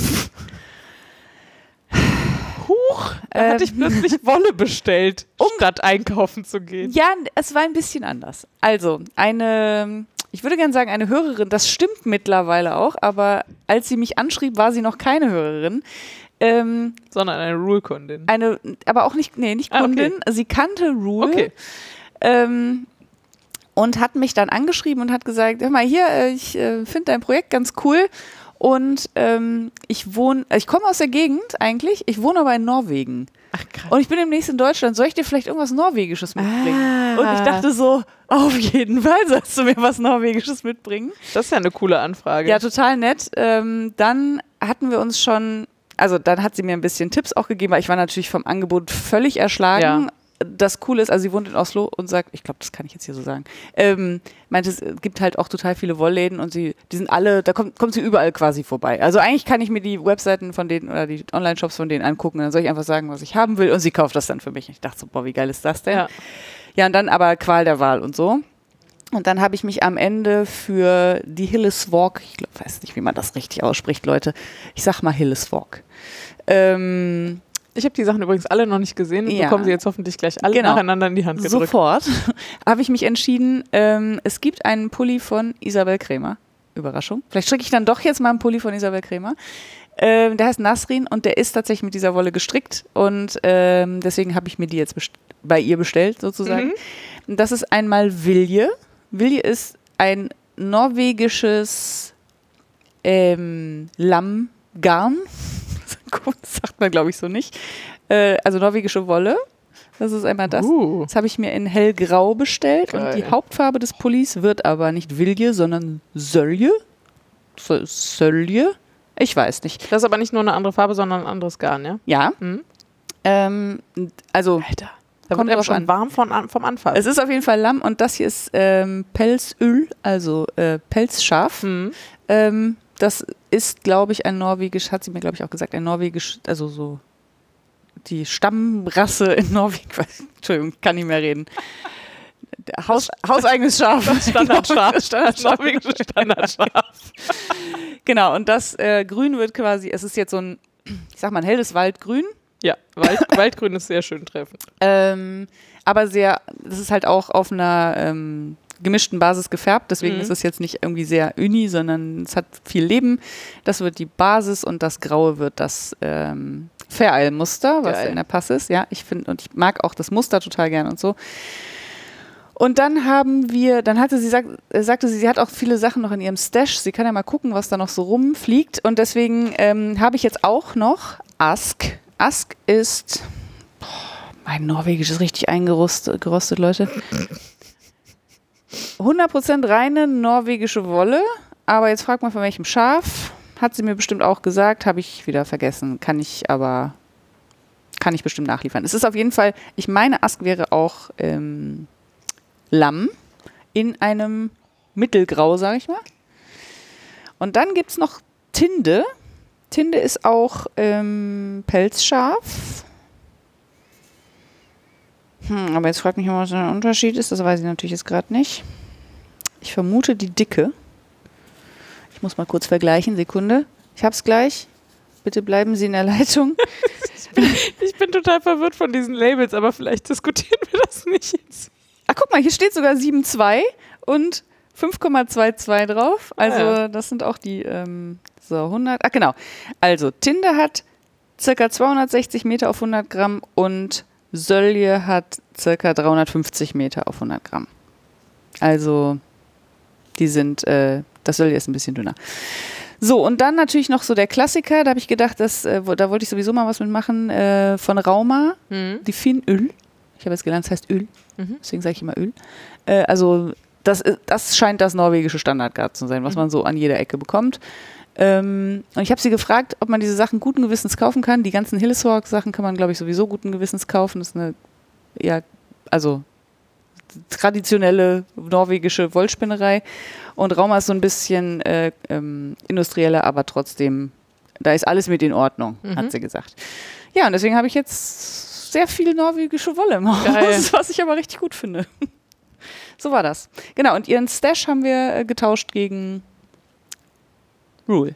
Sehr schön. Und sie, davon war sie auch sehr begeistert, was mich natürlich sehr gefreut hat. Ja. Schöne Ähm, Grüße übrigens. Ja, schöne Grüße. Falls du zuhörst, schöne Grüße. ja, und dann haben wir uns, es war auch sehr nett, weil wir uns in einem Café getroffen haben und ganz viel gequatscht haben über Wolle und Norwegen und Dinge. Ach, und so. sehr schön. Ja, das war Könnte ich auch mal wieder hin. Und äh, vielleicht kann ich den Tipp hier weitergeben. Die Kro- norwegische Krone ist gerade so niedrig wie seit ewig nicht. Also wenn man mal Urlaub in Norwegen machen will, ist jetzt ein guter Zeitpunkt, weil es billig. Also falls man da bis jetzt nicht hingefahren ist, weil es so teuer ist wie ich, dann wäre jetzt ein guter Zeitpunkt. Ist billiger. Ja, natürlich. Als Äh, sonst. Ja, okay. Aber es ist schon sehr relevant. Ja, auf jeden Fall. Ja, das, waren, äh, das war mein äh, kleiner Shopping-Spree hier. Vor dem gleichen Hintergrund kann ich übrigens gerade nicht empfehlen, in der Schweiz Urlaub zu machen. Weil de, das so schlecht. Ja, weil der Franken einfach. So hoch. Also wir waren ja Anfang Februar da da Ja, stand ja. er einfach eins zu eins. Ja, das ist einfach gar nicht umrechnen. Ja, das ist natürlich das scheiße. war ein bisschen hart. So, Ja, äh, gelerntes Zeug. ja. Okay, soll ich, ich mache den unangenehmen Teil als erstes. Mal gucken. ja, also ich wollte das hier irgendwo unterbringen. Wir haben es in gelerntes Zeug gepackt. Ähm, und ich, äh, vielleicht als kleiner Disclaimer vorweg, ich äh, möchte niemanden bashen, ich möchte niemandem irgendwie was schlecht reden oder sonst was. Es ist nur mein ganz persönlicher Eindruck und meine ganz persönliche Meinung. Ähm, und mit diesem Opener sage ich, ich war auf der Kreativa. äh, zu meiner Geschichte mit der Kreativa muss Kreative man ist sagen, eine Messe in Dortmund. Achso, Entschuldigung. Die Kreativa ist eine Kreativmesse, eigentlich, in Dortmund. Ähm, wo ich, ich weiß nicht genau, wie lange es die gibt, aber ich sage jetzt mal vor 15 Jahren das erste Mal war. Und da das erste Mal die Handspinnengilde gesehen habe. Und ähm, das war, habe ich glaube ich mal irgendwo erzählt, das war dieser Moment, wo ich um die Ecke kam und die saßen alle mit ihren Spinnrädern und ich habe angefangen zu heulen, weil ich ja seit ich ein kleines Kind war ein Spinnrad haben wollte und mir das in dem Moment wieder so bewusst geworden ist. Und dann habe ich, glaube ich, eine Stunde neben so einem älteren Herrn gesessen, der dann einfach aus so einem Weidenkorb so Wolle weggesponnen hat, weil ich das so beruhigend, so schön fand. Also eigentlich ist die Handspinnengilde schuld, dass ich. Ähm, Hat dann aber noch ein paar Jahre gedauert. das hat dann noch ewig gedauert, keine Ahnung, was da kaputt war. Wahrscheinlich habe ich danach mal gegoogelt, was Spinnräder kosten und war dann und wie sie aussehen. Und wie sie aussehen. Ja, und dann hat es irgendwie einfach noch ein paar Jahre gedauert. Aber jetzt ist es ja sehr schön. Ähm, ja, und ich ähm, fand das, deswegen erinnere ich mich eigentlich oder hatte ich mich eigentlich gut an die Kreative erinnert. Das war halt ein totales Highlight und dann habe ich da auch, glaube ich, noch einen Klöppel-Workshop gemacht. Das gibt's auch alles noch. Ähm, dann waren wir, glaube ich, irgendwann mit, waren wir zusammen da vor. Nein? Nein. Mit wem war ich? Ich war ein einziges Mal auf der Kreativa, das war vor elf Jahren. Ich war mit irgendjemandem danach nochmal da Ja. und war dann so total enttäuscht. Ah. Und ich glaube, aus den gleichen Gründen wie du. Mhm. Ich hatte das Gefühl, es gab eine komplette Halle, äh, ich sag jetzt mal Teddys im weitesten Sinne. Also so Puppen, Damals? ja, Ja, okay. so Puppen-Teddys, so Bausätze, Näh, Näh-Kits, keine Ahnung. Und dann gab es auf jeden Fall eine ganze Halle mit Papier. Und äh, in good and nicht so good ways. Also ne, zum, zum, weiß ich nicht, also hier jegliches Zubehör für Aquarell und hast du nicht gesehen.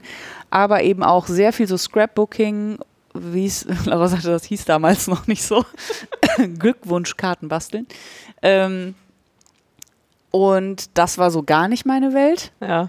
Und ich hatte das Gefühl, dass der, der Wollanteil total abgenommen hat. Das kann aber eine völlig verzerrte Wahrnehmung gewesen sein. Also als ich vor elf Jahren da war, war es auf jeden Fall so, dass ich, glaube ich, auch, da war ich gerade so richtig in dieses Revelry-Loch gefallen. Mhm. Und da bin ich auch irgendwie über die Kreativa gestolpert. Ah ja, okay. Und dann habe ich gedacht, fahre ich da hin.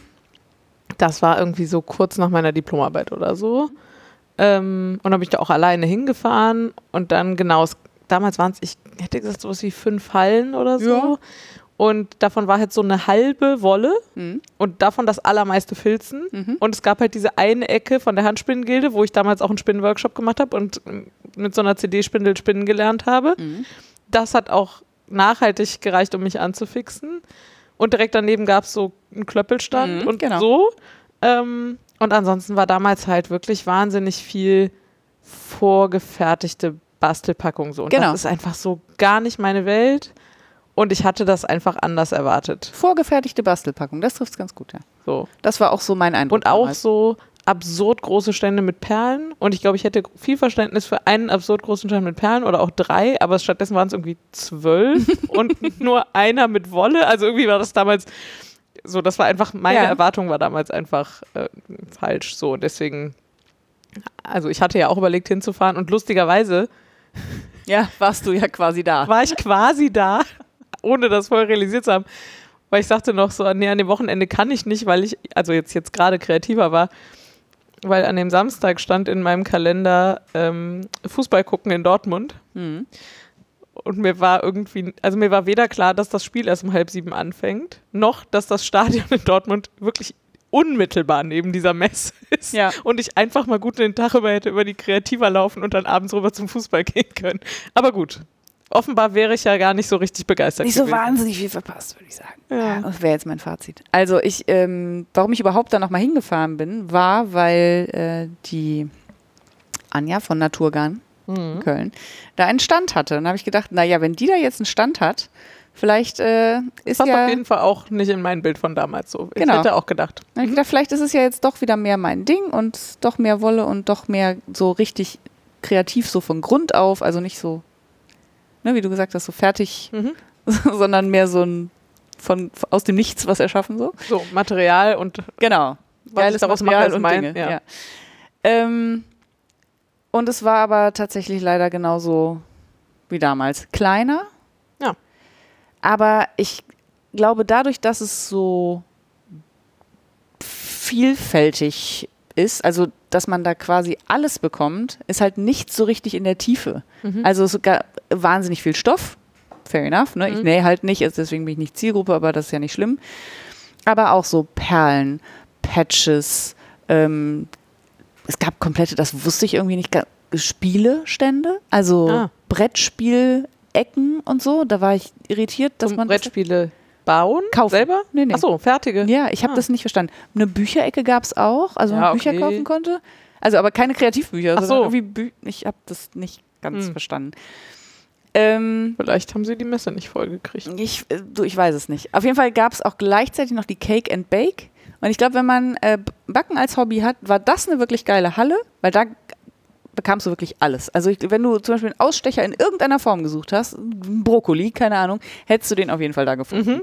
Also ich glaube, da war das Angebot ziemlich äh, ähm, tief. Also weil das war so ein Thema, eine Mhm. Halle und dann wirklich, da kriegst du irgendwie so alles. Ist aber nur meine Einschätzung. Ähm, bin da nur einmal durchgelaufen, hab mir den Magen vollgeschlagen und bin dann wieder zurückgegangen.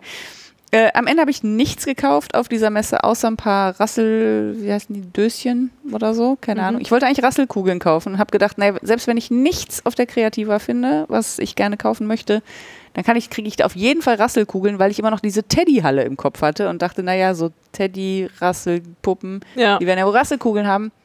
Keine Rasselkugeln auf der ganzen Kreativa. Also ich habe nicht jeden Stand gefragt, aber die plausiblen.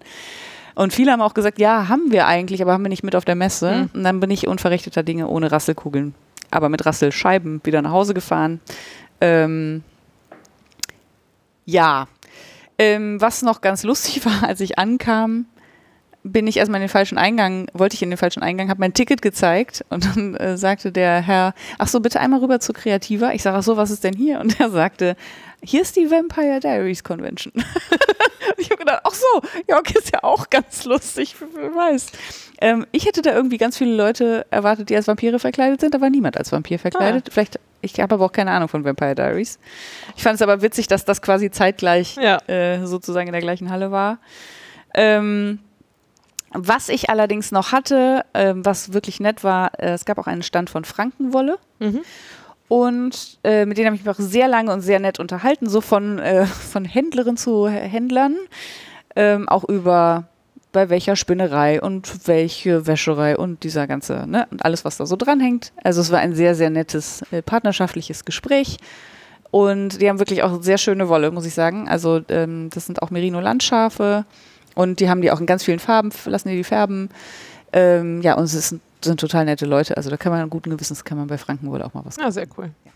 Ich habe lustigerweise gerade gedacht, ich habe ähm, damals auf der Kreativa, nachdem ich dann mit dieser CD-Spindel so angefixt war Mhm. und auch mit dem Ziel dahin gefahren bin, tatsächlich, Mhm. da hoffentlich ein bisschen Spinnen zu lernen, ähm, habe ich, und es gab aber gar keine Spinnfasern. Mhm. Und es gab aber an einem Stimmt. dieser Filzstände, Ja. gab es Merino-Kammzug. Ach doch, es, Und zwar stimmt, in so großen, einen Filzstand, da habe ich die auch gesehen. Ja. in so großen, opulenten, also durchsichtige Plastikkisten, wo sich einfach so riesen Kammzugbälle drin befanden. Ja. In allen Farben des Regenbogens. Und damals habe ich, ich glaube, grün und orange und blau gekauft und auch jeweils nur so ein bisschen, weil ich ja nicht mal wusste, ob man das überhaupt spinnen kann, weil das war ja Filzwolle und so. Also ich war so völlig Mhm. überfordert. Ich glaube, die Reste davon, habe ich bis heute. Ach, witzig. Ja. Äh, Tatsächlich gab es einen Stand mit ganz schön gefärbten, ähm, auch so gemischten Kammzügen, also auch mit Seidenanteil und Mhm. so. Aber ich Ich habe aber auch das Gefühl, dass das auch mehr geworden ist. Also dieses Filzen auch mit Seide ja, drin sein. und so. Also der hatte auf jeden Fall auch ganz viele so gefilzte Kleidungsstücke da hängen. Der hatte aber auch Rohwolle und auch interessante Rohwolle, aber dann dachte ich, ich habe so einen riesen Spin Spinnstash, es Mhm. macht keinen Sinn, jetzt nochmal was zu Ja. kaufen. Das habe ich aber alles mal angefummelt, das war auch ein ganz netter Stand. Ähm, und dann war ich ja noch natürlich bei der Handspinnengilde und habe mich da sehr nett unterhalten. Ähm, und das war ganz witzig, weil da lag das aktuelle Magazin auch von der Handspinnengilde aus und Mhm. da ist ja dieser, dieser Artikel über mich drin. da habe ich mich mit einer unterhalten und die sagte, oh, was machst du so? Und ich so, das hier, das bin ich. das war so ein bisschen kichi, kichi. Und sie so, ach, das ist schön, das lasse ich mal direkt hier so offen liegen. so. Naja, und das war das, also für die Gespräche war es dann schon auch nett, dass Ja. ich da war. Ne? Ich hatte ja keinen, wie gesagt, ich hatte eigentlich, ich hatte Zeit und keine große Erwartungshaltung. Ähm, hab mich super nett unterhalten und hab mir hinterher eine riesige Tüte mit richtig geilem Salzlakritz gekauft. Und dann war ich bin ja wieder nach Hause gefahren, da war auch gut. Ja. So, aber was ich gelernt habe, ist, da muss ich nicht nochmal hin. Nee. Und eh, also wir wissen, es war gerade die H&H und es war gerade Leipzig und wir konnten beide zu beidem nicht. Das Ja. haben wir im Stricktreff, Stricktreff schon ausgiebig diskutiert. Und uns ist schon klar, dass man natürlich lieber zum Leipziger Wollefest gefahren wäre. Ja. Das ging einfach gerade nicht. Genau. Mal gucken, was das Jahr noch so bringt. Ja. Ich habe zwei Webdinge gelernt. Soll ich die mal einstreuseln, Hm. Ja. nachdem du so viel geredet hast? Streuseln, ja. Ähm, genau. Ähm, ich habe ja eben gesagt, ich habe äh, diese Küchenhandtücher Handtücher Handtücher. jetzt mit ähm, doppeltem Kettfaden gewebt. Und da kommt jetzt ein Tipp, den ich super mindblowing fand, mit dem aber ziemlich sicher nur Leute was anfangen können, die auch einen Gatterkamm-Webrahmen Mhm. besitzen. Ähm, wenn man die Kette direkt auf den Webrahmen packt, dann macht man das nochmal. Also in den Kämmen sind so Schlitze und zwischen den Schlitzen sind Löcher. Mhm. Und am Ende ist quasi in jedem Schlitzenfaden und in jedem Lochenfaden. Und wenn man dann den Kamm nach oben und unten bewegt, dann bleiben quasi die Fäden in den Schlitzen da, wo sie sind. Und die in den Löchern wandern nach oben oder nach unten, weil sie sich weniger bewegen können. Und ähm, normalerweise, wenn man also die Kette auf den Webrahmen direkt schert, dann ähm, packt man quasi, zieht man immer so Schlaufen durch die Schlitze Mhm. und dann hat man bis zu dem Ende, wie lange man die Kette halt haben will. Und dann hat man halt immer zwei Fäden in jedem Schlitz und die Löcher lässt man erstmal frei. Mhm. Und dann wickelt man die Kette auf und dann fädelt man quasi um, nimmt also von jedem Pärchen aus dem Schlitz immer einen Faden raus und tut es in das, in, ins Loch daneben. Das ist so der, das Standardverfahren. Ähm, und dieser Arbeitsschritt, da immer noch einen Faden rauszunehmen und in, den, in das Loch daneben einzufädeln, ist schon Arbeit. So ist einfach Auf jeden Fall. auf jeden Fall ein Arbeitsschritt und auch nicht mein Liebster an der ganzen Chose. Mhm. Und dann habe ich Gott sei Dank in irgendeinem der YouTube-Videos sagte einer, und wenn ihr hier den 50-2er-Kamm nehmt und doppelte Fäden einzieht, das ist voll super, weil dann könnt ihr einfach, wenn ihr direkt auf den ähm, Webrahmen schert, in jeden Schlitz und jedes Loch so eine Schlaufe reinlegen Mhm. und müsst nachher nicht umfädeln, weil ihr wollt ja eh zwei Fäden überall haben. Also man Ach muss so. halt quasi doppelt Ja. so viele Fäden ziehen Ja. beim Kettescheren, nämlich auch in alle Löcher, aber dafür hat man, spart man sich nachher diesen Step, mit dem man muss alles Das umfädeln. ist natürlich schlau. Und das fand ich mega gut und ich war total froh, dass ich das gesehen habe, weil ich weiß nicht, ob ich alleine drauf gekommen wäre. Ja, aber es ist geil. Ist doch gut. Ich hätte wahrscheinlich zwei Schlaufen in jeden Schlitz und nachher eine Schlaufe davon wieder umgedingst. Und Ja. Ja, das war genau. Das habe ich gelernt. Ja. Und ähm, genauso nur für WeberInnen interessant. Mh, so ein Webrahmen hat halt seine Grenzen im Gegensatz Mhm. zu einem Webstuhl. Und eine Grenze davon ist, dass das mit der gleichmäßigen Spannung von der Kette ein bisschen suboptimal ist. und dass wenn man, also dass es häufig so ist, dass wenn man quasi den Gatterkamm nach unten macht Mhm. und ich würde das jetzt mal das untere Fach nennen, Mhm. macht schon Sinn, ne? Dass das untere Fach quasi nicht ganz so sauber ist und nicht so weit aufsteht, sondern da die Fäden so ein bisschen aneinander kleben und so ein bisschen nicht so weit runtergehen und so. Ähm, und insbesondere jetzt mit den Baumwollfäden ist es halt nochmal nerviger, weil die sowieso 600 Stück, ah, nee, 300 Stück. plattern, wo sie wollen. Ja. Ähm, und genau, da hatte ich in einem der Videos gesehen, dass man im Prinzip, man kann das untere Fach aufmachen, dann legt man hinten irgendeinen Stab ein, Hm. keine Ahnung, ein Shuttle, das man nicht braucht oder ein Pickup-Stick oder was auch immer ähm, und schiebt den einfach nach hinten Richtung Kettbaum und kann den dann aber da lassen. Mhm. So lange, so. Also auch wenn man das obere Fach aufmacht, kein Problem, weil das ist meistens deutlich stabiler und weiter geöffnet. Mhm. Und wenn man dann das untere Fach wieder aufmacht, dann hilft aber dieser Stab hinten, dass die Fäden weiter auseinandergehen Ah, ja. und man hat ein viel saubereres Fach. Mm, klar, man muss das Ding halt immer umparken, wenn man wickelt, also wenn man Mhm. nur wieder vorne auf den Warnbaum aufwickelt, aber das fand ich gar nicht lästig und es hat super viel entspannter gemacht. Ja, cool. Genau, also einfach das untere Fach ein bisschen vergrößern mit so einem zusätzlichen Stab hinten drin. Hat bei mir super funktioniert. Ja, mega. Ähm, dann. Ach so, ich hatte noch eine Ergänzung Mhm. äh, zum letzten Mal. Ich habe ja gesagt, wie man hier den äh, Fadenanfang findet und habe sehr umständlich beschrieben, wie man so Finger umeinander dreht und so und dann Mhm. ver ver verfängt sich der Faden da drin. Ähm, ich habe einen, ich habe den Fun-Part habe ich weggelassen letztes Mal. Man muss nämlich vorher, äh, man muss nicht, aber es hilft, wenn man das Knäuel vorher ein bisschen verhaut. Also ähm, vorzugsweise auf die Öffnung. Also das heißt gegen, also nicht in der Länge, wie es schon ist, sondern quasi so ein bisschen stauchen. Dann lösen sich innen diese, löst sich der Anfangsfaden in und dann, wenn man danach das mit dem Finger umeinander wickeln macht, dann findet man noch leichter den Fadenanfang. Ich habe das jetzt wirklich sehr häufig probiert, weil ich ja diese ganzen Paprikas und so häkeln musste, also viele verschiedene Farben, musste immer viele neue Anfänge finden. Das hat jedes Mal hervorragend funktioniert.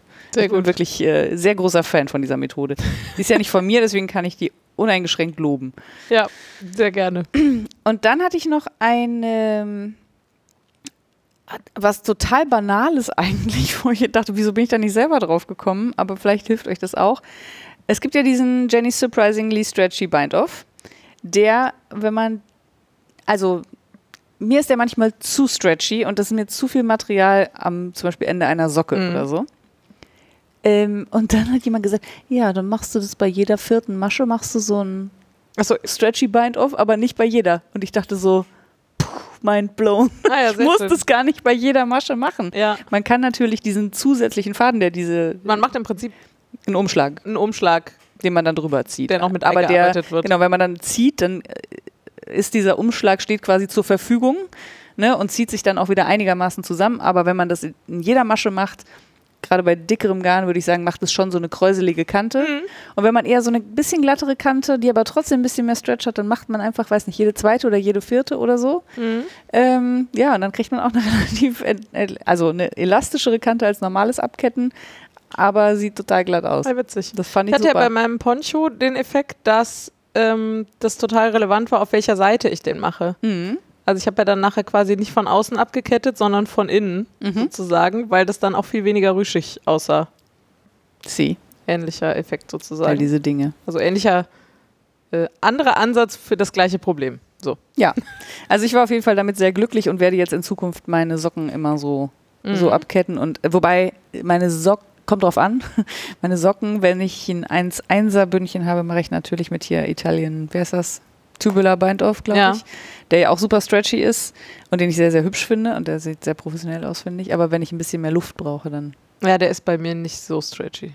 Also Ah, nicht? Ich Okay. den nicht ganz so stretchy. Ja, ich das, ich habe auch irgendwann angefangen, den einfach so ein bisschen sloppy zu machen. Also so nicht so viel Liebe und nicht so viel festzuziehen. Und seitdem ist gut. Ja, Aber wie das halt, also als ich angefangen habe zu stricken, habe ich auch so gestrickt, dass die Nadeln gequietscht haben beim Mhm. so. Und ich glaube, das mache ich heute nicht mehr. Und ich glaube, so ist das jetzt bei mir bei diesem Bind-Off auch. Ja, für mich ist das ja einer der Gründe, Cuff Down zu stricken, die Socken, Mhm. weil ich damit. Es ist auch. Nee, das Ja. ist Judys, oder?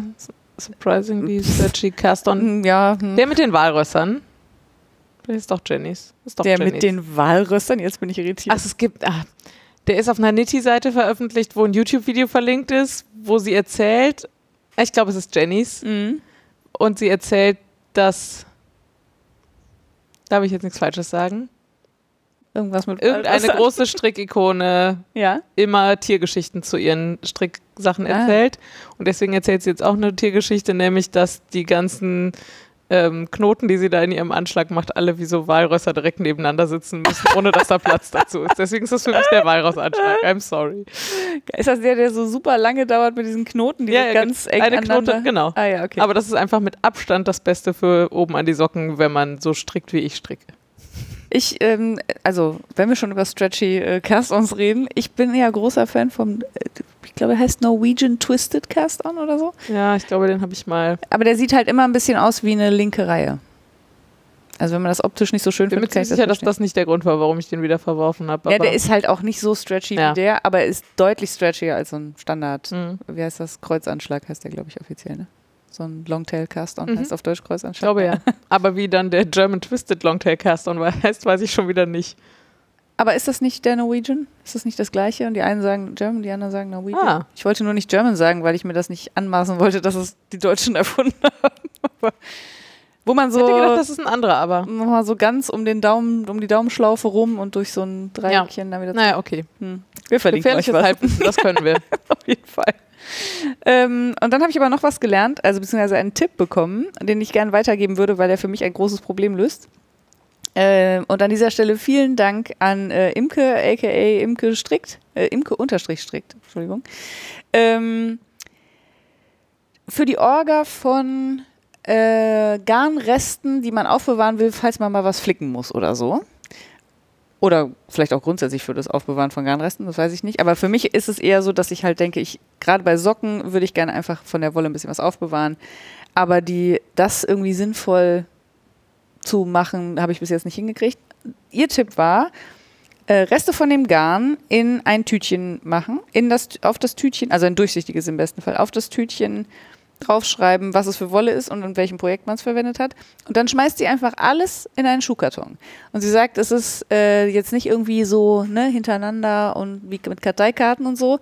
Aber sie findet trotzdem immer alles, weil man ja weiß, nach welcher Farbe man sucht. Ja. Das ist nicht so schwer. Aber der super Tipp dabei ist, dafür kann man ganz hervorragend die Tütchen von den Corona-Tests nehmen. Das finde ich einfach großartig. Und deswegen habe ich jetzt all meine Wollsockenreste, habe ich jetzt schön hier in so kleinen Tütchen. Da steht überall Biohazard drauf. Da steht überall Biohazard drauf und ähm, da freust du dich in 30 Jahren auch ja, mehr ich drüber. finde es auf jeden Fall sehr, sehr schön. Ähm, und dann haben wir mal drüber geredet, wie viel Rest man denn so braucht, weil ich hatte dann gerade meine Mütze fertig gestrickt und dann war halt so ein, ich sag mal, ein halbes Knäuel oder, Ja. oder so übrig. Und Das fand ich jetzt irgendwie zu viel, um das da rein zu tun. Ja. Dachte aber auch, ja, aber wenn die jetzt kaputt geht, wirst, ne? Und dann hat sie gesagt, also sie ähm, mit Sie hat noch nie mehr als zwei Meter gebraucht, um ein Loch Ich zu hätte flicken. lustigerweise, ich hätte, glaube ich, gesagt 10 Meter und du bist auf der sicheren Seite. Witzig, exakt, da sind wir nämlich dann rausgekommen, wo ich gesagt habe, wenn ich also 10 Meter aufbewahre, bin ich auf der sicheren Seite, sagt sie ja auf jeden Fall. Ja, so, sehr und gut. deswegen, äh, ja, deswegen vielen Dank für diesen Tipp, der hat mir sehr weitergeholfen und ich habe jetzt auch so einen Schuhkarton. Sehr schön. Ich möchte da gar nicht drüber nachdenken, Über wie das bei mir ist. Ach so.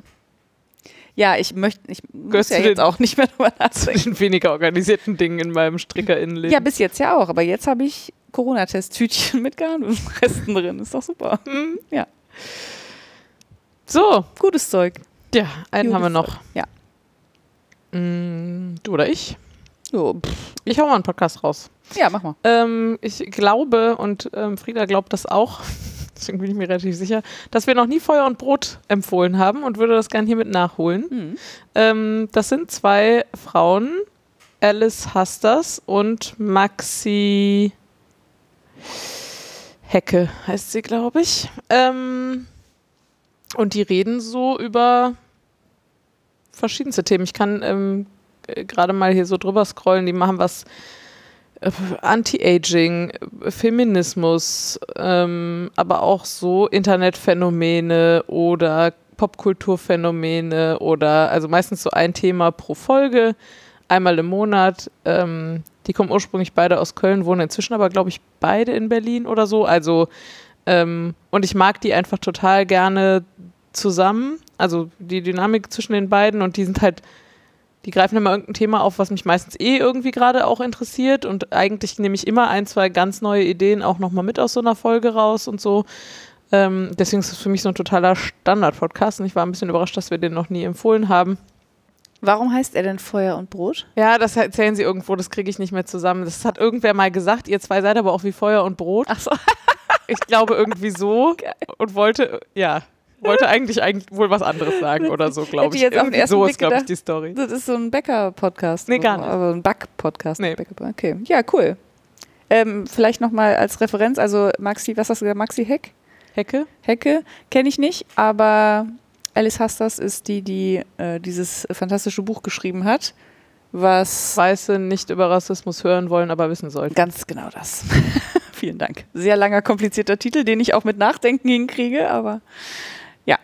Äh, Gibt es auch als Hörbuch übrigens. Das kann ich sehr empfehlen. Ja, haben wir hier, glaube ich, auch schon mal empfohlen. Haben wir schon mal empfohlen. sicher. Empfehle ich nochmal. Sehr gut. Ähm, pff, ich habe ne, ein sehr banales gutes Zeug, was aber mein Leben besser macht und was ich wirklich, ich liebe es sehr. Und ich hätte nie gedacht, dass ich das mal sagen würde. ähm, mein Mann hat irgendwann vor pff, zwei Jahren oder so Reis für sich entdeckt Ja. als Beilage. Und ich mag eigentlich auch total gern Reis. Kommt ein bisschen auf den Reis an, aber eigentlich esse ich total gerne Reis. Ähm, ich hasse es aber, Reis zu kochen. Wirklich total. Ja. Und dann habe ich gedacht, um mein Problem zu lösen, dass ich es hasse, Reis zu kochen, ich schenke meinem Mann einen Reiskocher. ich bin ein Vogel. Geschickt. Ja. Ähm, und dann habe ich mich so ein bisschen umgeguckt und ich habe halt auch ein paar Bekannte und Freundinnen, die ähm, äh, zu deren traditioneller Küche halt Reis dazu gehört und die auf jeden Fall alle einen Reiskocher haben und habe gesagt, worauf ich denn achten muss und so. Dann haben wir ein bisschen gequatscht. Am Ende habe ich äh, mich für einen relativ kleinen Reiskocher, der bis zu acht Portionen Reis kochen kann, weil mehr werden wir sowieso nicht kochen und Ja. essen, ähm, entschieden von Koro, die ja eigentlich so ein, ähm, tja, Viel in Podcasts beworbener Online-Drogeriemarkt, der sich aber für. äh, das ist kein Drogeriemarkt. Ja, aber ich, glaube, sie nennen sich aber. Ach ja? Ja, es, Ja, ist äh, however. confusing. Also eigentlich kriegt man da sowas Lebensmittel in Großpackungen. wie... Ja, genau. Und vor allem sowas wie Trockenfrüchte und so, also so Genau. haltbare Dinge. Und äh, die hatten halt so einen kleinen, eigentlich ganz hübschen Reiskocher. Und dann habe ich den gekauft und habe dem, ähm, den meinem Mann geschenkt. Und der sagte dann so, ja, was ein Quatsch, ein Reiskocher. Kann man im Topf kochen, so was soll denn der Quatsch? Der benutzt den jetzt jeden Tag. Also der kocht einfach jeden Tag Reis in diesem Reiskocher. Wir lieben ihn. Der macht einfach den perfekten Reis. Man muss nicht drüber nachdenken. Man kann einfach ne, das reinschütten, macht das Ding an und dann hält er das auch im Zweifelsfall na, so lange wie man will und wie man Geld ausgeben will für Strom, hält er das auch warm. Und man kann in der Zwischenzeit einfach schnibbeln und dann muss man nicht hier und der kocht jetzt, dann muss man runterdrehen und quellen und nochmal hinterher nochmal durch mit der Gabel oder was auch immer. Der ganze lästige Scheiß fällt weg und ich merke gerade, ich versuche es zu erklären, man kann es nicht erklären. Es ist einfach so ein geiles Küchengerät, was ich auf gar keinen Fall missen will und er auch nicht, obwohl er es richtig kacke fand am Anfang. So. Ja, ich habe seit Jahren werde ich weich gekocht von Leuten um mich rum, die das sagen. Hm. Ich hasse einfach so Spezialwerkzeug in der Küche, was Ja, rumsteht. ich auch. Ich äh, habe aber die Tage auch schon mal gedacht, ja, ich könnte ja meine, meine liebste mit Ansage nutzlos gekaufte Corona-Anschaffung, meine Heißluftfritteuse abgeben. da passt locker ein Reiskocher hin, wo die gerade steht. Ja. Ähm, ja, ein Freund von mir hatte neulich auch einen abzugeben. Und ach ja, irgendwann. Ich habe auch neulich, also ich habe mich mit einer Freundin getroffen, die kenne ich seit ich vier bin, so. Und wir hatten jetzt ein paar Jahre nicht so viel Kontakt und haben uns jetzt aber wieder getroffen und dann haben wir auch über einen Reiskocher gesprochen. Hat sie gesagt, ja, ist, also hätte ich auch nie gedacht. Ich habe mal irgendwann hier, ich meine, in Düsseldorf gibt es ja sehr viele Asialäden, ich habe mal irgendwann so einen ganz billigen, hier so Pastellrosa oder so, habe ich gekauft. Ich, äh, um kein Geld der Welt würde ich den abgeben. Das ist einfach so geil. ja, also ich, er kann nur Reis, nee, das stimmt nicht. Jetzt habe ich was Falsches gesagt. Er kann halt nicht nur Reis kochen. Der kann auch alles andere kochen, so Hirse und was man so noch Couscous. so, Couscous, diesen ganzen Krempel.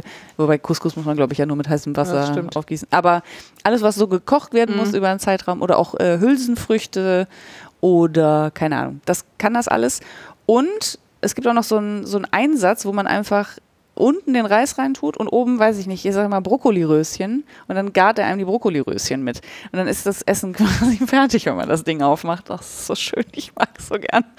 Ähm, und ich habe neulich einfach so tief, also dann war der Reis fertig und es war nur noch die Warmhaltephase und habe ich einfach tiefgekühlte Erbsen da drauf gelegt, also auf den Reis, nicht mal in den Einsatz.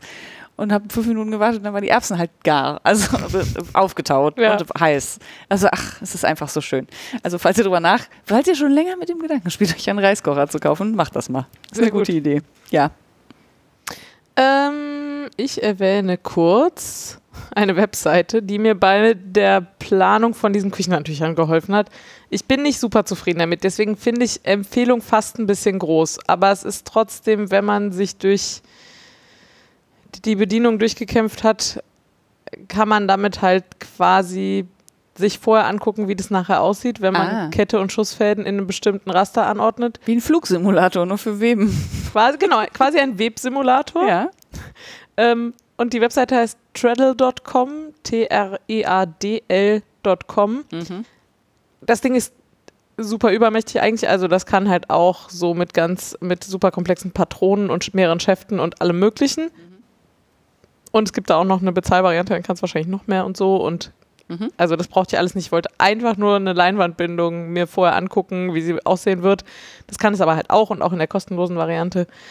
Ähm, und ich dachte, vielleicht ist das noch für die eine oder andere nützlich. Ja. Und wollte das hier mal droppen, auch wenn ich das User-Interface wirklich schwierig finde. Okay. Aber wenn man sich da einmal reingefuchst hat, genau, es ist halt auf jeden Fall besser als nichts. Ja, das ist doch gut. Ähm, dann hätte ich, das muss ich überlegen, womit ich anfange, was ich geiler fand. Kann, ich- da kann ich mich sehr schwer entscheiden. Ähm, ich habe einen Film noch im Angebot und ein Bühnenprogramm. Ich starte mal chronologisch. Da waren wir nämlich zuerst mit dem Bühnenprogramm. Mhm. Ähm, ich habe irgendwann mal im Nebensatz erwähnt, dass ich Moritz Neumeier sehr lustig finde. Und ähm, dann hat mein Mann, ohne weiter nachzufragen, mir Karten geschenkt. Ich glaube, zu Weihnachten oder zum Geburtstag. Mhm. Ist ja bei mir ungefähr das Gleiche. Und das war ähm, letzte Woche. Und äh, er ist, glaube ich, so ein bisschen mir zuliebe halt mitgegangen, aber hatte sich den auch vorher mal angeguckt und war so, ja, hm, boah, ne, wie, wie scheiße soll schon sein. Wird schon ein guter Abend Ja. werden. Und ich war jetzt auch jetzt, bin jetzt nicht mega Fan oder Ja. so. Ich finde den eigentlich ganz witzig. Ja.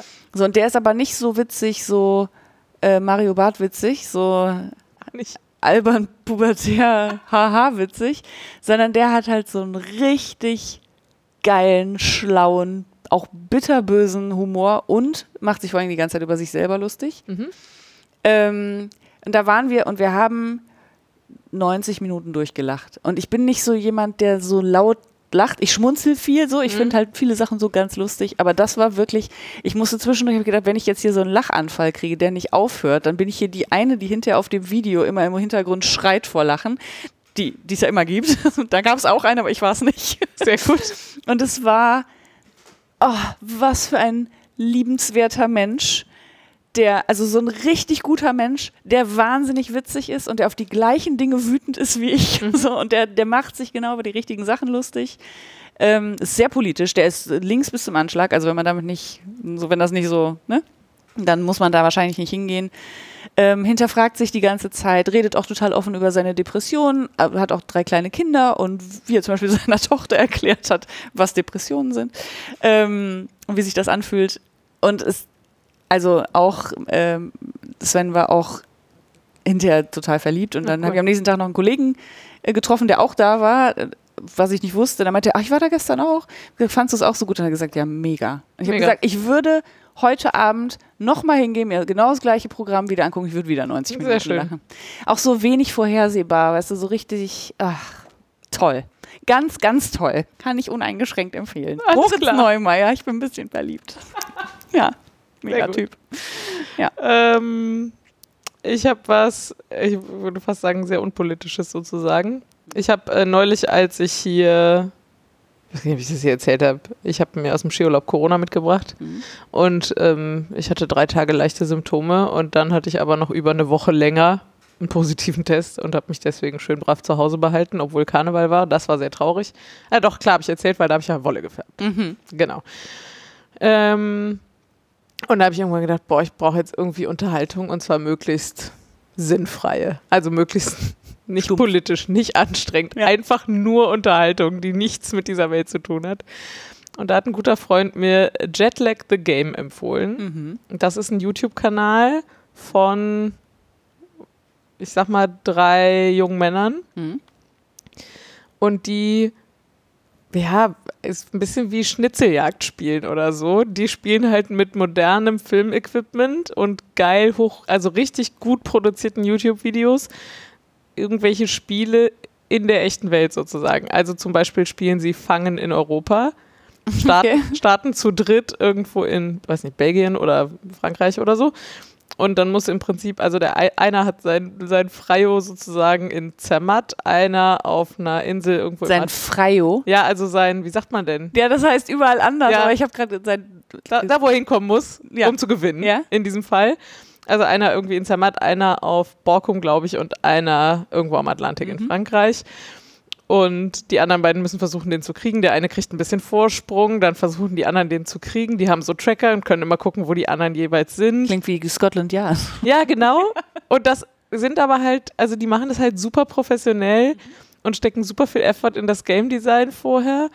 Und dann, um irgendwie, also in dem Spiel war es jetzt so, dass das Setup war, dass du quasi nicht einfach einen Zug nehmen kannst, sondern du musst quasi das, du musst dafür bezahlen, mhm. so und so viele Minuten Zug zu fahren. Bezahlen musst du in Coins und diese Coins musst du dir mit so Challenges erspielen. Ah, geil. Also mit, keine Ahnung, ähm, finde das und das oder äh, ist, ist, finde das schlecht bewerteste Restaurant auf TripAdvisor und isst da irgendwas so. oder. Man muss auch noch da essen. Ja, also so verschiedenste Dinge. Okay. Ähm, die legen super viel Wert darauf, dass sie irgendwie keine Leute nerven. Mhm. Und jetzt gerade läuft die aktuelle Staffel, da fahren sie mit zwei Autos von der Nordspitze von Neuseeland zur Südspitze. Mhm. Und die Frage ist sozusagen, wer kommt zuerst an? Aber sie müssen halt zwischendurch auch immer so Challenges machen und können dann das andere Team verfluchen und also haben so ein, so ein Kartendeck, wo sie dann so Flüche rausziehen und dann Geil. darf das andere Team keine Wörter mit E sagen oder also, keine Ahnung. Das also so richtig schwierig. Richtig Spiele spielen. Also ja. so. Und das aber halt super hoch produziert und ich habe einfach wahnsinnig viel Spaß. Also es gibt fünf oder sechs Staffeln. Ah ja, ja, krass, okay. Und die sind auch, also es läuft offensichtlich sehr gut. Mhm. Und die, ähm, jetzt gerade läuft also Staffel, ich glaube, fünf und die Planung für die sechste Staffel ist gerade abgeschlossen. Damit fangen sie jetzt an. Also die waren im Januar in Neuseeland, das läuft jetzt gerade mhm. und so. Die schreiben das alles selber, die schneiden das alles selber. Krass. Ja, richtig gut. Ah, die haben aber keine Jobs oder sowas, oder? Das ist deren Job. Ja, das meine ich, ja, ja. Das ja. ist okay. Also nicht noch weitere. Genau, Jobs. der eine von ja. denen, der quasi dem, glaube ich, diese Produktionsfirma gehört, die machen noch ganz viele andere Sachen. Die machen auch so Dokumentationen und so ein Kram. Ähm, und auch richtig gut, finde ich. Relativ amerikanisch. Also ist alles auf Englisch leider. Ach so, okay. Ähm, und das sind, die sind aber Deutsche? Nein, nein, das sind Amerikaner. Amer das sind Amerikaner, die in zum Beispiel Europa Fangen spielen. Ja. Okay, ja, well. Why not? Why not? Genau, why not? Ah, why not? Sie spielen aber auch vier gewinnt mit US-Staaten. Okay. Ich guck rein. Ja. Ich bin überzeugt. Es klingt. Es ist äh, auf jeden Fall großartige Unterhaltung und wirklich, da, dafür liebe ich YouTube. Dafür, dass Leute auf dieser Welt. YouTube für eine ganze Menge. Verrückt sein können. Und solche Sachen machen. Und mit so krassen Skills sowas so gut produzieren und es einfach online stellen und man kann da Spaß haben. Ja, geil. Und es ist einfach wirklich richtig gut. Cool. Mhm. Ähm, apropos krasse Skills.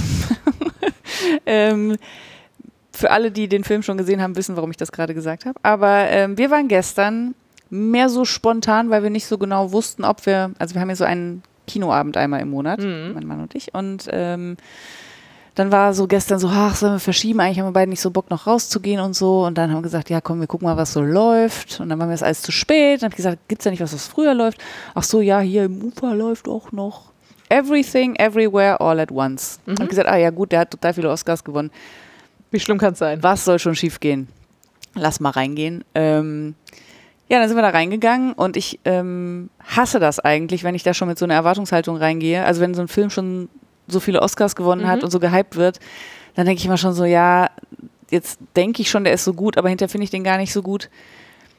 Bei diesem Film ist alles anders. Dieser Film hat mich wirklich, ich würde mal sagen, ab der fünften Minute so in seinen Bann gezogen. Es ist, also, wenn man auf ruhige, beschauliche Filme mit wenig Komplexität steht, dann ist es nix. Dieser Film ist aber so krass kreativ. Also was da in den Köpfen der Macher vorgegangen sein muss, ist mir ein Rätsel. Ich weiß nicht, was für Drogen man nehmen muss, um auf all diese Ideen zu kommen und die in, in einen Film zu packen. Ja. Da ist kreatives Material für 20 Filme drin, wenn du mich fragst. Wahnsinn. Und der ist super schnell, also auch die Schnitte und Aber so. man kommt trotzdem mit. Man kommt super mit. Also es ist Okay. jetzt auch nicht ultra komplex, aber man muss zumindest mal kurz verstehen, so, ne, Ja. was, was da passiert. Ähm, es ist auch nicht schlimm, wenn man mal was verpasst. Also man kommt da gut rein. Aber es passieren die ganze Zeit so absurde Dinge. Also schon in irgendwie in der realen Welt. Es gibt eine, eine unrealist, nicht unrealistische, wie sagt man, eine, eine, also es ist nicht alles so, wie es jetzt in unserer Welt ist, Mhm. sondern es gibt eine Komponente, die ne, ist eher so ausgedacht, sage ich mal. Aber ansonsten mit der Welt, die man hat, was man damit für absurde Dinge tun kann, ist pff, mein Gehirn ist explodiert die ganze Zeit. Ich habe mich nicht eine Sekunde gelangweilt. Der Film geht knapp zweieinhalb Stunden. Ich hätte noch zwei Stunden sitzen bleiben können und habe einfach gehofft, es geht so weiter. Es war so schön. Tolle Hauptdarsteller, wirklich wahnsinnige Schauspielleistung, finde ich. Ähm, die Kostüme. Unglaublich. Mhm. Also auch wie unterschiedlich. Also so richtig, richtig krass. Da, sind Sequenzen drin. Ich will es nicht spoilern, Leute, ihr müsst euch angucken. Es ist einfach ein richtig, richtig, richtig geiler Film. Ja, ich äh, hatte den äh, tatsächlich vor den Oscars schon auf meiner Liste, weil ich ähm, mehrere Leute kenne, wo ich glaube, dass ich mit deren Filmgeschmack was anfangen kann, die auch alle gesagt haben, so unbedingt gucken. Ähm, der Trailer ist, also an dem hatte ich auch Spaß und lustigerweise äh, finde ich die Hauptdarstellerin auch total super, Michelle Yeoh, die nämlich in Star Trek Discovery mitgespielt hat. Und da fand ich die immer schon so krass, diese Frau. Ja, die spielt es einfach super geil. Und die als Hauptdarstellerin in dem Film hätte für mich schon alleine gereicht, aber irgendwie hat sich einfach trotzdem bisher nicht ergeben. Also es ist, äh, teilweise ist es wirklich äh, total absurd, also so, dass man denkt, okay Leute, euer Ernst? Aber dann hat es, es ist gleichzeitig mega albern und total tiefgründig. Also wirklich so Welterkenntnis. Und das Allerschönste war, ich bin da so verknallt wie seit zwölf Jahren, glaube ich, nicht, wieder rausgegangen. Und mein Mann auch. Wir waren beide so, oh, so schön, dass wir uns haben. Und so, oh Gott, das ist so toll. Und dann haben wir, bis wir ins Bett gegangen sind und am nächsten Morgen vom Aufwachen, bis ich ins Büro gegangen bin, über nichts anderes geredet als über diesen Film. Und unsere Erkenntnisse daraus. Und das ist so, das poppt immer noch mal so hoch. Und so, ach krass, und in der Szene, das heißt ja eigentlich auch, es hat immer alles noch so eine zweite Ebene. Es ist so schön. Ach, wirklich toll. Würde ich sofort nochmal gucken. Ja, sehr gut. Ja, richtig schöner Film. Ähm, unbedingt Kino oder auch zu Hause gut? Boah, gute Frage. Ich glaube auch zu Hause gut. Ich hatte überhaupt nicht auf dem Schirm, dass er noch im Kino laufen könnte. Ja.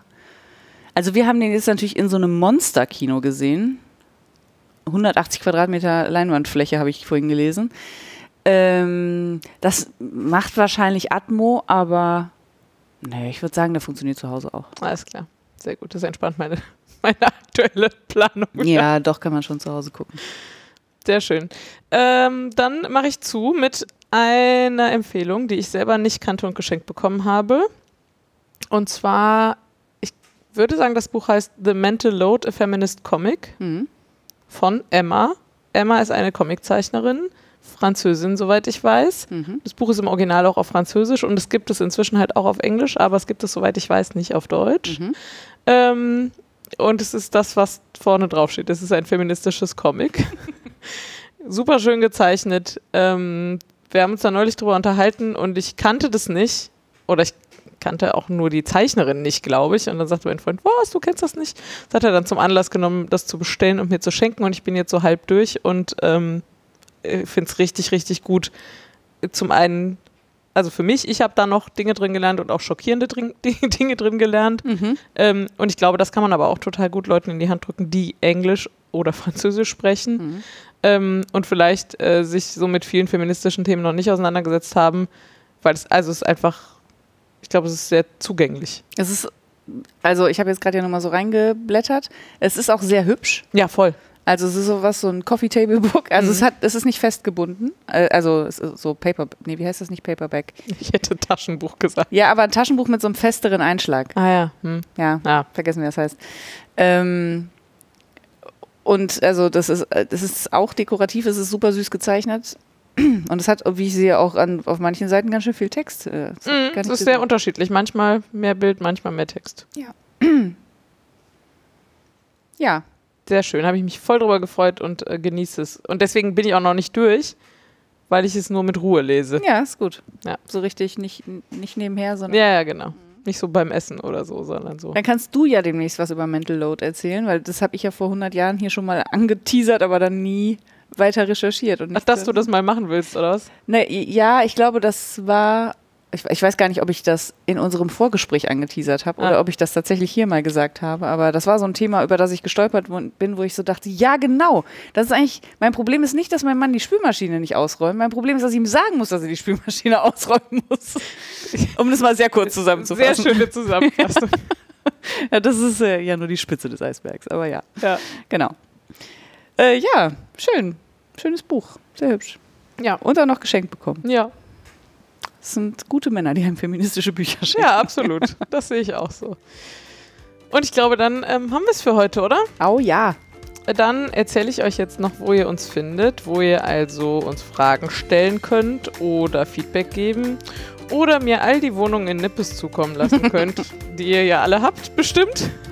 Ähm, und zwar, genau, könnt ihr uns Fragen für die 50. Folge schicken an wollkanal.stilles-kämmerchen.de. Ihr findet uns in der Podcasting auf Deutsch Gruppe auf Reverie und genau, da und auf Instagram kündigen wir eben auch an, wenn eine neue Folge online ist.